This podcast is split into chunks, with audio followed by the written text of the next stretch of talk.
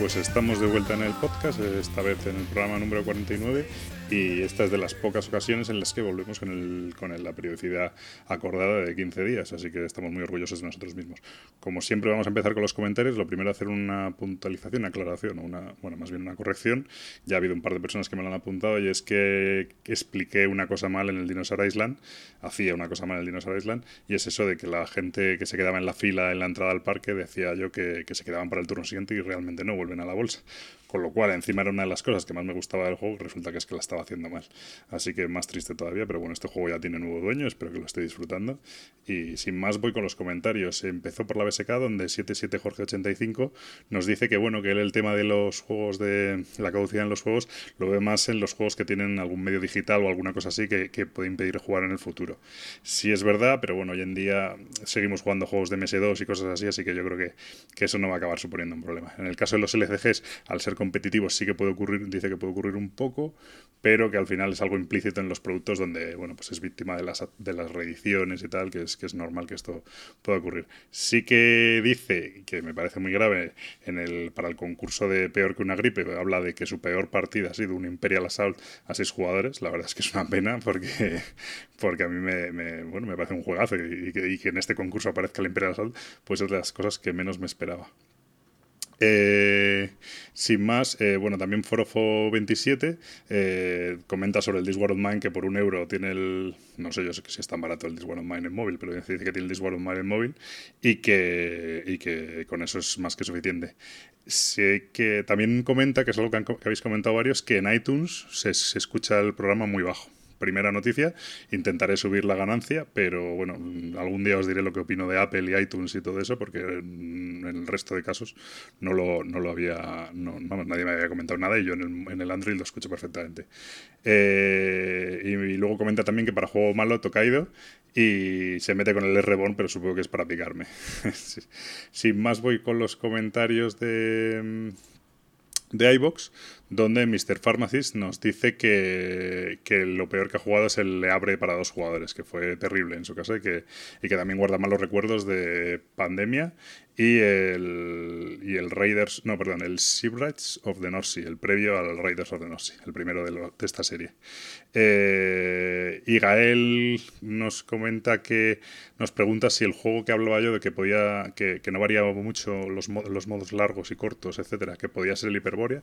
No sé si me refería a ese, la verdad, pero es cierto que en el Hyperborea pasa que, que la diferencia entre el modo corto, medio y largo realmente son, son dos, dos o tres turnos, no, no cambia mucho. Eh, Paul nos comenta sobre el comentario que hacíamos sobre los descuentos de Asmodee, que había prohibido los descuentos a las tiendas online, que él tenía entendido que les hace un 25% de, a las, o sea, que Asmodee les hace un 25% de las tiendas online frente al 35% que hacía tiendas físicas, eh, y que por eso no pueden hacer tanto margen. Realmente creo que no es así. Realmente creo que, a las tiendas online lo que les hace es si, sois, si vais a hacer descuento, entonces os hago un margen del 25. Si no hacéis descuento, entonces os dejo el, margen, el mismo margen que las tiendas físicas, con lo cual al final no pueden hacer descuento porque ese descuento al final se lo llevas mode, ¿no? Entonces ese margen lo, lo, pierden, ¿no? Con lo cual, bueno, pues al final de facto están imponiendo un precio. Eh, a solas con Ah, ah, mira, esas son las con mis dados, pues no sé qué son las con mis dados. Eh, a solas nos comenta, nos da las gracias por el follow, por haber hablado del after y tal. Y luego, por otro lado, dice que que el tema del virus que nos, sorteamos en este programa, que cree que fue culpa suya el hecho de que, de que Mike lo, lo, adquiriera y dice que le costó horrores superar las reglas, que jugó como cuatro partidas y que, que, jugó como cuatro partidas y que no hubo manera, así que la verdad es que es realmente terrible, que el ambiente está chulo, pero que, que es que es una, una, mezcla absurda de mecánicas, así que hay un afortunado ganador que va a ser, se va a saber en breve y ese pues podrá disfrutarlo o intentar disfrutarlo. Y dice que tanto One Dead Dungeon como This Mine que los ha disfrutado mucho, pero que quizá por tema de tamaño, duración y espacio se quedaría con el One Dead Dungeon. Pablo Pazo nos da las gracias por el episodio y nos dice el tema de, de, que se escucha muy bajo, así que bueno, voy a intentar solucionarlo para, para este episodio. Y por último, Ananda eh, dice que está de acuerdo con Liz Mind, dice que a lo mejor para mí no ha, no ha cuajado y que, y que sí es cierto que pierde cosas respecto al ordenador, pero sí hace un comentario interesante que dice que, que también el hecho de jugarlo más pausado y de leerlo todo eh, puede que, aunque ralentice, que gane un poco la, experiencia, ¿no? Pero bueno, dice que es carne de expansiones y tal. Y me recomienda hacer la campaña del guante tuñón antes de, de deshacerme de él, que momento no me desecha de él. No hay más comentarios, eh, como siempre la metralleta está que hago al principio del podcast para activar y sin más empezamos con el programa de hoy.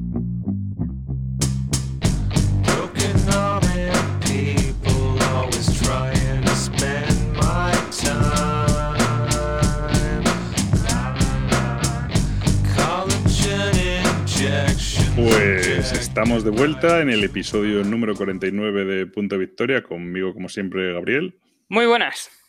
Que estábamos hablando hace un momento de su canal de YouTube, este que no sale, y, y entonces me dice que la culpa es de Michael o algo así. ¿no? Eh, yo no he dicho eso. eso yo no lo he bueno, dicho. Técnicamente me has dicho, no digas nada, porque a lo mismo Michael se, se enfada o algo así, o se siente comprometido. Digo, si la culpa es tuya, ¿cómo se va, a enfadar, se va a sentir comprometido? No, no, no, no. Tú quieres ir por un lado que no voy a entrar y no voy a decir nada de lo que estábamos hablando previamente, que ahí tiene todo su sentido. No hago declaraciones, ¿no? No haré declaraciones, se las haré únicamente a Mike y le daré explicaciones a Mike. Sí, llegaremos, estamos a punto de llegar al programa número 50, vamos, el siguiente programa es el programa número 50, no hemos preparado nada ni hay atisbos de que preparemos nada especial. Llegaremos al programa número 100 y seguiré con la coña esta sin gracia de tu canal de YouTube, pero bueno. Bueno, a lo mejor en el programa 100 ya existe, quién sabe.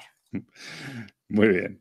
Pues nada, estamos de vuelta. Primero quería hacer un inciso. Normalmente pongo los, hago los comentarios sobre los sobre el tema de, de, de los, bueno, sobre los comentarios que nos hacéis al principio del programa, pero en este caso, y de hecho supongo que ya lo habré hecho, pero en este caso hay un asunto que quería hablar cuando estuviera Gabriel presente. Y es que en este programa recibimos, un, o recibí concretamente yo, para ser justos, porque cuando le atizan a Gabriel, pues le atizan a Gabriel, pero cuando me atizan a mí, un comentario en el que, bueno, venía a decir algo así, que en el momento en el que llamé o sugerí, porque hay que decir que lo sugerí, que el redactor del manual del This War of Mine puede que fuera un imbécil, pues que en ese momento tuvieron que cortar el podcast porque era insoportable que insultara a la gente de esa manera y que lo primero era el respeto y tal, etc. Tengo que decir que lo siento mucho, pero se ha equivocado de podcast. Eh, no, este podcast tiene un tono bastante satírico Eh, también es cierto que. Sí, no, no, eso no tenía nada de, sarcástico, lo decía totalmente en serio. Bueno. eh, de hecho, precisamente él, dice, él decía que no había escuchado, no, no, no le cito, no porque, es que no recuerdo el nick, era en Twitter y no recuerdo el nick, no porque no, no, no, no porque no quiera abrir batallas ni tal, sino por, porque no recuerdo el nick y no le doy mucha importancia. Pero, pero bueno, como comentario, es decir, yo hablo con Gabriel en un tono muy distendido y está equivocado el que piense que voy a cortarme, o tanto yo como Gabriel, pero bueno, en este caso soy yo, eh, voy a cortar mi manera de hablar y mi manera de, comportarme en este programa, pues porque en un momento dado, digamos, un insulto o algo así. No considero que seamos unas personas especialmente agresivas, no, consideremos, no considero que nos pasemos el día faltando al respeto a nadie, y entonces, porque en un momento dado, en un tono de broma, y, pues eso, digamos, un, una frase así sobre un diseñador, un jugador, un redactor de manuales o lo que sea, pues no considero que nos hayamos extralimitado, ni mucho menos. Hoy en día creo que, aunque es una expresión muy manida, mucha gente se la coge con papel de fumar. Creo que este es uno de esos casos y me parece perfecto. Oye, libres de no escuchar el podcast, pero que desde aquí le animo eh, fervientemente a que no lo escuche porque esto va a ocurrir constantemente. Hombre, sobre todo que no se dice de una manera ofensiva, aunque puede sonar que es un insulto. No, y sobre todo hay un, momento que él dice, dice, bueno, yo no he leído el manual, pero no, bueno, pues si no has leído el manual, lo mismo deberías leer el manual y lo mismo llega a la misma conclusión. Lo mismo no dirías imbécil, pero dirías que llevaba un par de carajillos encima o que se han confundido. De hecho, es curioso porque no hay más que ir a la BGG. Hay un hilo en la BGG como de 10 páginas que no discute sobre reglas, sino discute sobre cómo está escrito el manual de This War of Mine y en el que en general se llega a una conclusión bastante similar a la que yo, a la que yo llegaba. No los llamo, no, nadie habla de imbéciles, bueno, seguro que algunos sí, pero viene a decir algo así como, no sabemos qué estaban haciendo, parece interesante, pero les ha salido mal. Que es básicamente es lo que yo debía decir en el podcast. No sé exactamente qué intentaban, pero no, los, no, les, no lo han conseguido. Bueno, dicho esto, este era un disclaimer o un reclaimer eh, sobre ese asunto. Otra cosa más, hay que sortear el virus de... Que no te acuerdas, tú es que pasas de sí, todo. Sí, no, no, yo sí me acuerdo. Como toda, la, como toda, la, gestión la hago yo. Venga, para que no haya chanchullo, que tú, no? tú, te vas, tú te vas a ir a... Hay que sortear el virus que nos cede muy amablemente Michael de Cuarto de Juegos, que encima nos hemos enterado que, lo, que se metió en el asunto por culpa de Asolascon, que además, aunque no quiere, participa en el sorteo. Entonces, eh, hay 32 participantes y Gabriel se tiene que ir a random.org. No sé si está preparado, seguro que no. Nunca está sí, hombre, hombre. Y tiene que meter un número del 1 al 32. Pues vamos a ello. El tiempo en el podcast es oro, ¿eh? Sí. sí. Pues mientras tanto, puedes seguir disculpándote por haber llamado imbécil a, al que hizo. yo, yo me disculpo por haber dado una mala impresión y no dejar claro que en este podcast no es que insultemos, pero que bueno, que Venga, y ya tengo el resultado. pues dime, a ver. El 27. El 27, pues lo ha ganado Wimley. No voy a buscar ahora el contacto en, en- en- o sea, el, el tweet en... Venga, lo busco, en un rato lo busco. Eh, pero bueno, es en, en este programa, en este asunto, en este caso, preguntábamos cuáles son los juegos que han sido peor que una gripe. Ha habido bastantes respuestas. Curiosamente, el Zombicide se ha repetido dos o tres veces. Y el, y el Zombies también. Un algo será. con los zombies, sí. Y bueno, Wimley es el ganador de este maravilloso virus. Me pondré en contacto con él para enviárselo. Y nada, de momento yo creo que vamos a empezar a, a dejar de sortear juegos malos. Porque- El de, Win, el de Winuli era el Hero Quest 25 de aniversario. bueno, pues eso está bastante, bastante bien tirado. Sí, Porque nadie lo ha jugado. No, y aparte porque, pues si desde luego si lo está esperando, pues oye, mira, pues por lo menos se lleva un virus, tío, que lo mismo es mejor juego que el Hero Quest 25 aniversario cuando salga. Si es que Por lo menos va a poder jugarlo. por lo menos va a poder jugarlo. O intentarlo. O intentarlo. Eh, vale, pues este es el, el ganador del sorteo. Y ahora ya, por fin, vamos con el programa de hoy, las cosas serias. Y el tema de hoy que hemos elegido para el programa de hoy es eh, los clubes, los clubes, los Oye, clubs. Coño, Clubs. aparte eh, sobre el sorteo y el random.org, no sé si viste el episodio del Rincón Legacy, que hacen también un sorteo de juegos, pues tiran dados y eh, Guille Soria les, les dijo por el chat que claro, que si los nueve primeros participantes eh, no existían, porque tiraron dos dados, uno para las decenas y otro para las... eh, eh, bueno, No jodas, sí, que Sí. hacían mal la probabilidad, ¿o qué? Claro, pues tiraban dos dados, uno para el número del 1 al 4, o sea que te determinaba la decena, ¿no? Ah, vale, o sea, otro- que había, que había hasta 40 y era del 1 al 4, ¿o qué? Claro, y el, era del, cero, del y el 10 cero al no. 40, pero los que estaban antes del 10 no, no, y tuvieron que volver a repetirlo, bueno, fue, fue muy gracioso. No, no merecen, no merecen ni, ni un follow.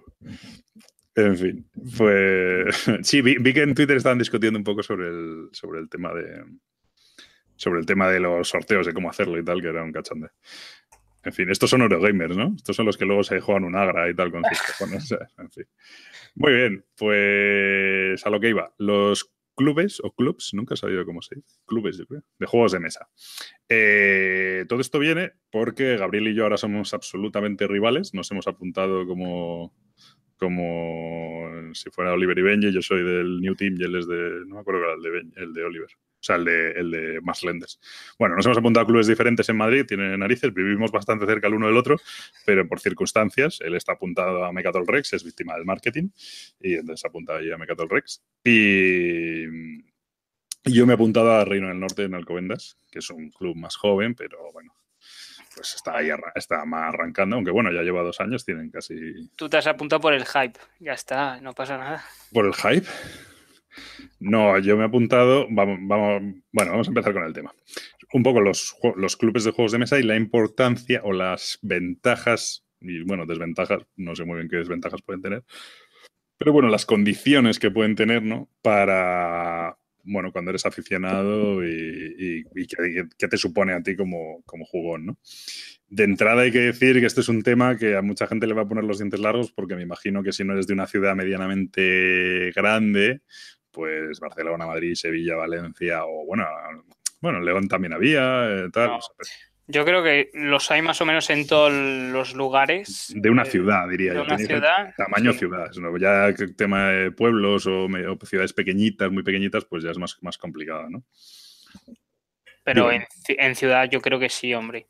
Bueno, y en los, y en los pueblos y tal, con lo baratos que son los locales e incluso es más por el hecho de que no hay, no hay cantidad de gente como para formarlo, yo creo, más que por el, el hecho de... Porque yo creo que en una ciudad como Madrid es, es, casi más complicado este tipo de cosas que en, a lo mejor en una ciudad pequeñita, ¿no?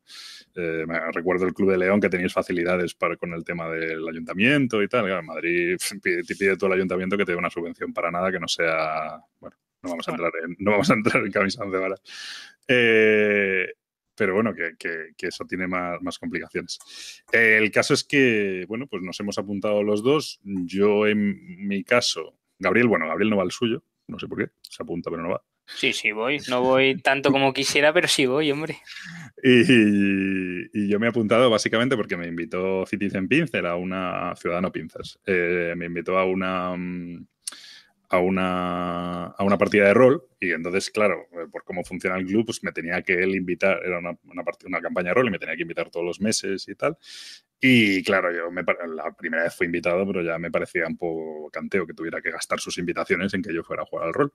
En Mecatol sí que tienen un modelo en el que puedes ir y pagar una entrada, por así decirlo, de día y jugar ese día, pero en, en Reino del Norte, como es más pequeño, pues de momento no tienen eso. Y claro, yo dije, bueno, pues en un momento que dije, mira, pues me apunto al club y me esfuerzo un poco, hago un poco por ir. Entonces, bueno, pues esa es mi, situación. Gabriel se ha apuntado para... A ti te hicieron la 13-14, ¿eh? No es por nada, pero... Me, captaron, me captaron. te captaron con una campaña de rol. Sí, sí, sí, sí. Y, bueno, pues un poco el... La verdad es que lo que venía a decir es que vamos a poner un poco los dientes largos al que no pueda acceder a un club porque creo que todo lo que vamos a decir en principio, o casi todo lo que vamos a decir es positivo. Eh, la única desventaja o la única clave que daría yo como no negativa, sino como crítica para poder apuntarte a un club, es el, hecho de, de, tener tiempo y de poder visitarlo al menos, diría yo, que cinco o seis veces al mes para que sea relativamente rentable, ¿no? Yo creo que es lo, lo que es así más o menos clave. Tú, ya sé que no lo cumples, no se te quiera machacar.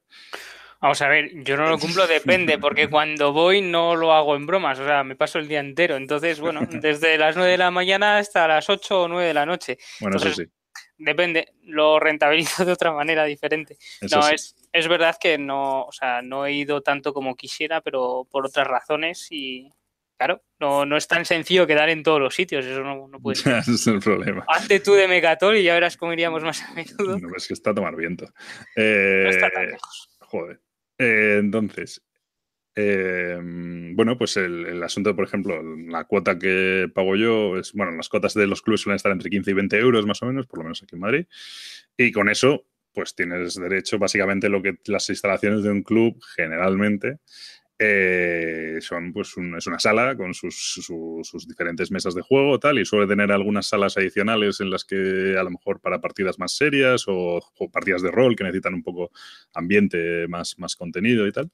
Y, realmente luego tienes más cosillas, ¿no? Pues Mecatol, por ejemplo, que lleva más tiempo, pues sí que tiene que sí, sus, sus, mesas especiales para el rol, tiene una ludoteca mucho más grande, entre la ludoteca que hay ahí y la otra mitad de la ludoteca que es de Javi Legacy, pues tienen allí, yo qué sé, en Mecatol que habrá como en Mecatol 600 juegos o algo así. Muchos de los juegos son, yo creo que de, de, socios, ¿no? De socios, eh, que los llevan y los dejan allí. Eh, la ludoteca como tal del club no sé si habrá, o sea, seguramente que haya juegos, la verdad es que eso lo desconozco, pero no creo que haya muchos, o sea, eso yo creo que pasa un poco como en Reino del Norte, vosotros ludoteca como tal no creo que tengáis mucha. Sí, sí, sí, empieza, em, a ver, mucha no, no. Em, eh, de hecho en Reino del Norte llegué yo el otro día y me dijo, creo que fue Jesús, Ciudadano Pinzas, me dijo, bueno, aquí estamos arrancando la ludoteca, tenemos poco y a lo mejor había pues la típica estantería de esta metálica, pues tres o cuatro baldas de juegos, no lo sé, poquito Claro, a mí yo le dije, me parece, no, me, parece bien que haya juegos aquí, porque en algún momento dado tú puedes decidir, eh, oye, pues no sabemos qué jugar, miras la estantería y pues siempre que haya opciones, pues está guay. Pero no nos engañemos, hoy en día, o sea, yo, yo tengo un armario lleno de juegos, mogollón de juegos por estrenar y voy a todos los sitios que me muevo con una bolsa con tres o cuatro juegos. No necesito que haya juegos en el club. O sea, realmente a mí me parece que está bien porque es una cosa que te da un poco de margen o que en un momento dado, pues si tú tienes el Arkham Horror y para qué te lo vas a llevar si hay uno en el club, ¿no? Pero incluso yo tengo ese, que es otra cosa de la que hablar, yo tengo esa, ese ansia por jugar a mis juegos. O sea, yo si tú y yo tenemos un juego y vamos a estrenarlo, yo quiero estrenar el mío. No soy de los que lo tiene precintado y no tal. Yo prefiero jugar al mío, ¿sabes? Porque tengo ese sentido de la culpabilidad y necesito darle partidas para sentir que lo he rentabilizado. Entonces, a mí el hecho de que haya juegos en el club no me preocupa mucho. Sé que en el club, en, Reino del Norte, había unos cuantos juegos que pertenecen al club. También se había puesto una estantería para juegos de, de socios, por si los quieren dejar allí.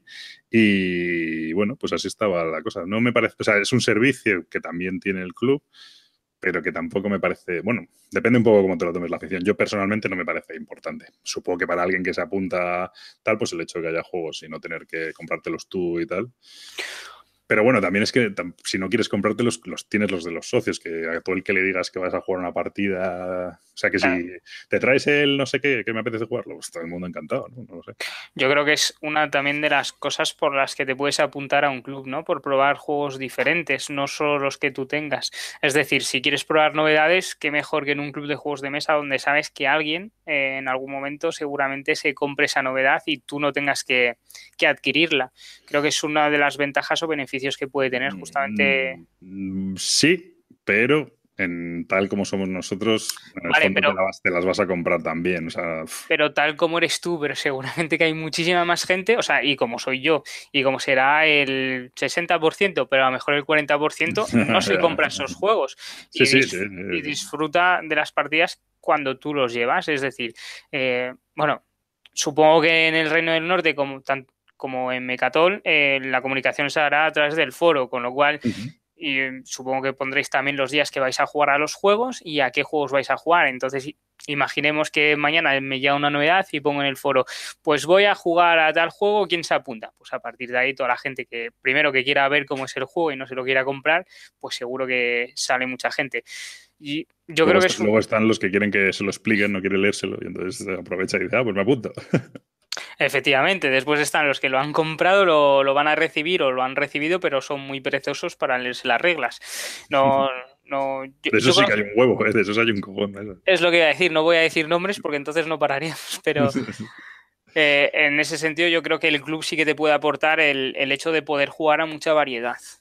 Sí, luego está el, el, no solo, porque sí que es verdad que en juegos de mesa a lo mejor hay tal, pero luego a lo mejor tú o yo, por ejemplo, soy aficionado pues, a los juegos de miniaturas o temáticos o juegos así un poco más raros, tal. Pero, por ejemplo, yo lo que jamás haría es comprarme un Agra. Sin embargo, a lo mejor al estar en un club y tal, en un momento dado alguien dice, oye, que el día que vamos, vamos, ¿os apetece jugar un Agra? Pues a mí no me apetece una mierda, pero si no vamos a jugar a otra cosa, pues me siento y lo juego, ¿no? Y a lo mejor luego me gusta. Entonces sí que, o por ejemplo en el caso del rol, eh, yo si no estuviera en Reino del Norte no podría jugar al rol, porque si tengo que quedar con vosotros por las noches es imposible.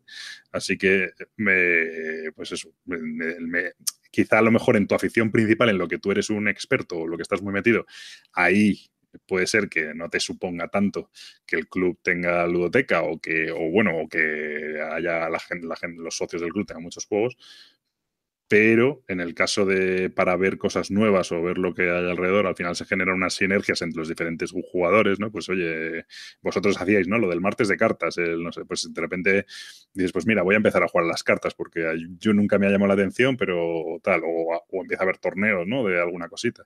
El otro día estaban jugando en del Norte, tiene una campaña de Battletech. Y eh, pues, pues bueno, pues ahí tiene pues de repente empiezan a llamarte la atención otras cosas. Ves pasar otros juegos que no, nunca les habrías prestado atención, pero los estás viendo ahí en vivo. Y sin embargo, si tú sí quedas en tu casa con tus amigos, pues vas a jugar los juegos que traes y los de siempre y ya está, ¿no? Entonces, un poco. Eso sí que, eso sí que, mola mucho, la verdad. es, es, claro, volvemos un poco a. Bueno, yo creo que lo podríamos enfocar a una de a las razones por las cuales te apuntarías a un club. Que, lo principal es poder jugar a cosas que en tu, en su momento o en tu tiempo de ocio no puedas porque no cumplas las condiciones. De no tener un grupo de juegos, de no tener el grupo de juegos adecuados para jugar a rol, de las razones que sean. Y, y es verdad que en un club de juegos de mesa sí que vas a encontrar pues tanto gente para jugar a todo tipo de juegos, que es lo que tú dices, que de ti no vas a ir a jugar un agra, pero si un día lo proponen por curiosidad mismamente, te puedes apuntar a la partida, ves cómo se juega. Si te gusta, pues mira, perfecto. En tu caso no creo, no, no, creo que te guste demasiado, pero bueno, nunca se sabe. Te gusta el, el colonista, así que sí, eres un Eurogame escondido.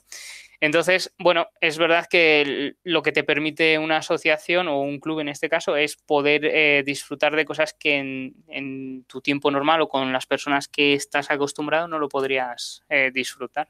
Pero bueno, las motivaciones de cada uno son muy diferentes. En mi caso también ha sido el hecho de que yo, eh, claro, ahora con un niño pequeño en casa y tal, ya es un palo tener que decirle a mi mujer, oye, Mm, me dejas una mañana libre o, bueno, me dejas, ¿no? Es pero bueno, es lo de siempre, ¿no? Pues tú tienes que acordar de alguna manera, oye, pues no te importa esta mañana que yo me vaya a jugar o lo que sea. Claro, que yo me vaya a jugar, bien, pero, pero además, si yo quiero jugar en casa, ya no es que yo me vaya a jugar, es que encima, mm, joder, no andéis por aquí montando líos, ¿sabes? Entonces, a mí esa necesidad de, oye, en casa una cosa es que yo me vaya a jugar, ¿vale? Pero otra cosa es que esté encima molestando en casa, pues, pues ahí sí que me, me, suponía un problema a la hora de montar partidas en casa y tal. Y entonces el hecho de tener un club que es un sitio donde tú pues vas a jugar, pues oye, quedas a las nueve tal, no sé qué, y a las, hablo de las nueve de la mañana. Yo soy, de los viejos jóvenes, yo madrugo entonces, em, pues queda a las nueve y luego a lo mejor a la una y media del mediodía o lo que sea del sábado, pues ya me voy, ¿no? Pero yo, mi mujer ha estado en casa o, se ha, salido, ha salido a la hora que le da la gana, tal. Claro, yo sí quedo un sábado a las nueve de la mañana en casa, aquí está el niño en pijama, el otro la otra desayunando, el no sé qué, pues es, es un show, ¿no? Entonces, a mí es, es, el club me da una, una libertad de decir, bueno, no estoy molestando, tal, pues de organización. También una cosa que pasaba, yo cuando me apunté, claro, pues el Reino del Norte dije, bueno, pues mira, si soy capaz de ir tres o cuatro veces al mes, pues ya he, cumplido, ¿no? Pero es que además el hecho de estar apuntado a un club, pues como que te fuerza a intentar organizar, organizártelo de manera que puedas mm, acudir, ¿sabes? Eh, tú dices, bueno, pues, pues dado que tengo esta posibilidad, pues voy a intentar, pues los sábados por la mañana, tal. Entonces, eso me, bueno, pues me está llevando a intentar organizar más partidas, hacer un grupito, porque en Reino del Norte la verdad es que son un poco, un poco ninis y quedan por las noches, ¿sabes? Que se nota que no tienen responsabilidades. Y yo pues estoy intentando crear el grupo de viejóvenes, que es a las, a las 9 de la mañana de los sábados o de los domingos, que es cuando, cuando a mí me viene bien. pero bueno. Claro, pero, pero eso es una de las cosas por las cuales te puedes apuntar a un club, porque vas a encontrar un grupo, digamos, a tu medida, es decir, a la medida que te correspondan tanto los horarios como los juegos que vayas a jugar si no, no te hubieras apuntado. Y es, yo creo que es mm. una de las razones principales de que justamente un fin de semana a las 9 de la mañana encuentres gente con la quien jugar. Que en tu grupo de amigos, por razones X, Y, Z, pues a lo mejor no consigues reunir a esas 3, 4 personas. Por ejemplo, eso es otro, eso es otro caso, ¿no? Que te lo dicen, no es que yo puedo jugar los sábados por la mañana y los amigos de toda la vida dicen, no es que yo sábado por la mañana juego al fútbol, el otro no, es que como con mi suegra en la sierra, el otro, entonces pues al final en un club, pues si empiezas yo, la, pues ahora mismo no hay costumbre o no había costumbre en el norte de, los fines de semana por la mañana, hemos llegado dos y hemos dicho, oye, ¿qué pasa los fines de semana por la mañana? Y empieza a moverse la cosa, ¿sabes? Y la gente, ah, pues a mí no me viene mal este horario, tal. Y entonces, pues, pues empieza a moverse y se genera, se genera un grupo. Sí que hay que decir que uno de los principales temores que yo creo que puedes tener a la hora de de apuntarte a un club es el hecho de, de, si no conoces a nadie, pues eso, llegar a un sitio nuevo, tú solo, ¿no? Y intentar entrar en un grupo y sentir un poco bueno, pues lo, tal, hay gente que es muy lanzada y le da igual. Yo soy de los que generalmente soy tímido y es cierto que, que, en Reino del Norte no he tenido ningún problema. También es cierto que yo conocí a varias personas del Reino del Norte de antes, no es que tuviera una amistad ni nada de eso, pero bueno, he compartido alguna charla y tal. El hecho de que hagamos nosotros el podcast y tal, pues al final genera mucha interacción con mucha gente en Internet Y entonces, pues no es que ya conoces a bastantes personas y pues habla pues, gente de, que está allí de Abuelos Games, pues Ciudadano Pinzas, entre mí, pues, pues hay gente del club que yo la que yo ya tenía trato y entonces a eso me facilita un poco las cosas.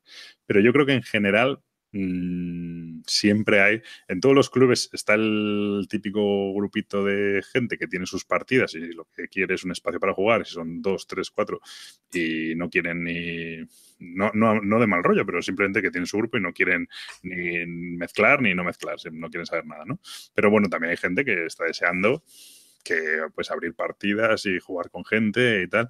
Pero al final todos aquí lo que queremos es jugar los juegos y si a mí me llega alguien y me dice, por mucho que no le conozca, me dice, oye, pues a mí me gustaría probar el Reborn, pues estoy deseando jugar el Reborn. Así que si alguien me lo dice, tal que luego juego con él y resulta que es un imbécil, pues bueno, pues la siguiente vez intentaré librarme. Pero qué bonito. Qué ¿Eh? bonito, qué bonito. Yo, yo, yo quiero jugar al Reborn, pero pues no me hace Apúntate al Reino del Norte. No, claro. Pues eh, me el Reyes, ¿qué pasa? No juegue Rey Reborn. En el Norte vamos a hacer torneo de Reborn. Bueno. Eh, creo, pero vale. Eh, entonces, pues mira, voy a proponerla. Entonces, em, pues eso, que, que al final, eh, no sé qué decía, ya me has interrumpido. Estabas hablando sobre. Sí, bueno, eh, que, eso, que, tú al final la gente está deseando jugar a los juegos y conocer gente. o sea, sobre todo jugar a probar los juegos, ¿no? Entonces, si tú, si tú vas con buena disposición y tal, para que sí, que puedes encontrarte con alguno que sea un personaje, pues bueno, pues intentas no, no volver a coincidir, ¿no? Pero que, que creo que en general hay buena disposición para. Yo entiendo que de entrada te puede dar timidez, pero pero bueno, y aparte todos tienen los, días de puertas abiertas y tal. En Mecatol, por ejemplo, sí que, bueno, en, Reino del Norte también están haciendo bastante, pero en Mecatol sí que las, las, las, estas de puertas abiertas también tienen mucho éxito, ¿no? Claro, estáis, estáis copiando y es lo que hay. No, pero es verdad, es verdad que sí. No estamos copiando, lo estamos haciendo mejor. Ah, vale, perdón, perdón, ¿eh? disculpa. No, es verdad que sí que, o sea, de entrada sí que te puede parecer un, un poco un un, ¿cómo se dice? un aspecto negativo, ah, por decirlo de alguna manera, el, no conocer a nadie. Es verdad que eso al cabo de uno o dos días se quita porque en Reino del Norte creo que no sois tantos. En Mecatol la verdad es que somos bastantes socios no, no estoy quitando nada al Reino del Norte, ¿eh? pero simplemente que hay más, eh, más grupos abiertos. Que, no cabéis, quieres decir. Ah, no, no, es que no eh, es que hay más grupos abiertos para poder jugar a todo tipo de juegos y siempre hay lo que dices tú, predisposición de los socios para abrir sus partidas y poder compartir mesa. Es verdad que si eres muy brasa o si eres una persona con algunos requisitos, algo especiales o vamos a ver, que, todo puede ocurrir, aunque no, tienes por qué darte cuenta. Eh, no, no se suele hacer de menos a una persona del club. Normalmente. Yo he de decir, no voy a decir ni dónde, ni quién, ni con quién, que yo eso lo he vivido. Yo he ido invitado a un sitio y ha llegado, yo eh, pues eso, he llegado invitado a unas, bueno, vente tal día, no sé qué, que estamos todos y jugamos lo que sea y tal. Y estar allí, te hablo de a lo mejor 10, 12 personas o 15 personas, y llegar una persona y empezar a ver con quién se podía sentar a jugar no sé qué y empezar a, darle todos de lado, pero, pero en plan de esto, indirectas, no indirectas, sino muy canteo, ¿eh? Y yo alucina, alucinar. Pero, claro, yo luego ya pregunté, oye, esto, y todo el mundo me dijo que es que era un imbécil, pero digo, no sé, pues, pero a mí me, sentí, a mí me, me, me pareció muy violento. O sea, yo la verdad es que, claro, es cierto que lo mismo el tío era un, imbécil, ¿no? ¿no? que no se puede decir imbécil en este podcast. Bueno, una mala persona. Eh, pero pero que, no lo sé, pero que es cierto que lo he visto desde fuera.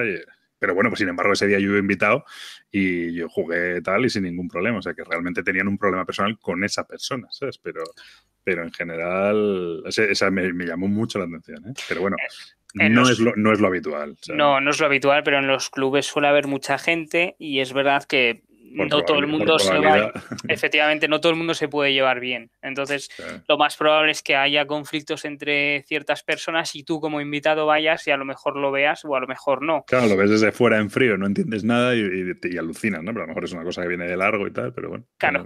La, la, convivencia en los clubes no suelen ser fáciles. De vez en cuando se pueden crear situaciones. O sea, esto ya no hablo por Mecatón ni por el Reino del Norte, sino hablo por los, los otros clubes en los que he estado.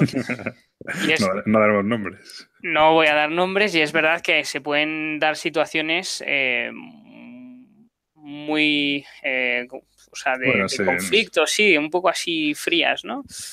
Sí, pero bueno, es normal. Pero es normal. Es, una convivencia y tal. Eso. Pero bueno, en general, básicamente, bueno, de hecho es un poco lo que comenta lo que comenta muchas veces Chechu en el programa de, en, Planes de Juegos. Hay dos tipos de socios. Está el socio que va, pues paga su cuota, va, juega y, y luego se recoge y se va a su casa y ya está. Y está luego el socio que se implica en la gestión del club, en que, pues eso, en todo el tema de las votaciones, en las sugerencias, en las, en las, ¿cómo se dice? En las jornadas de puertas abiertas, en intentar mejorar, o sea, que tiene un sentimiento de pertenencia al club y que lo que quiere es, pues bueno, pues hacer actividades, hacer cosas y tal. Y ninguna de las dos cosas, o sea, ninguna es buena o mala. Quiero decir, pues al final el socio que va, juega y se va a su casa, pues está en todo su derecho y ya está, ¿no? Entonces, mm, bueno, pues eso, cada uno es, entiende la, la, manera en la que quiere implicarse en el club y ya está. Yo la verdad es que a mí sí que me gusta todo el tema este de, pues de, los, bueno, pues del funcionamiento interno, de tal, de, de ideas, de tal. Pero es cierto que, primero, acabo de entrar. Segundo, eh, no considero que vaya a tener tiempo como para encima meterme en, más saraos, ¿no? Entonces, bueno, de momento estoy, estoy a, la vista y tal. Me leí las normas, tío, que las normas del Reino del Norte, no sé si las de Megatol son así, pero son kilométricas. Luego son todas con sentido común, pero se ve que son cogidas de aquí y de allá, de otros clubes, y, y se ve que hay cosas contempladas porque alguien le ha pasado, ¿sabes? siempre, siempre que se ven muchas imágenes en Twitter de carteles de advertencia, ¿no? Como con advertencias súper absurdas, pero que claro, que dicen, detrás de esta advertencia hay una historia, ¿sabes? Porque, porque está pasado ya. Entonces te lees las, te lees las, las, normas y dices, bueno, todo tiene sentido, pero a lo mejor te parecerían de sentido común, pero se ve que están cogidas de aquí y de allá y, está, y al final sale un reglamento de la leche. Todo muy coherente y muy normal, ¿sabes? Pero dices, joder, macho, ¿cómo se les ha ocurrido meter todo esto aquí, no? no, hombre, pero porque no es el primer club que se crea, seguramente que venga gente de otros que hayan montado el suyo por proximidad o por lo que sea. Y, me suena que se pidieron estatutos de otros clubes clubes y tal para, eh, eso, se puede consultar, además está visible, me parece, mm. porque todos los clubes tienen que tener el, reglamento, por decirlo de alguna manera, no, no sé, reglamento, ¿cómo has dicho? estatutos, he dicho. Eh, los estatutos los tienen que estar visibles y se mm. tienen que facilitar, entonces, bueno.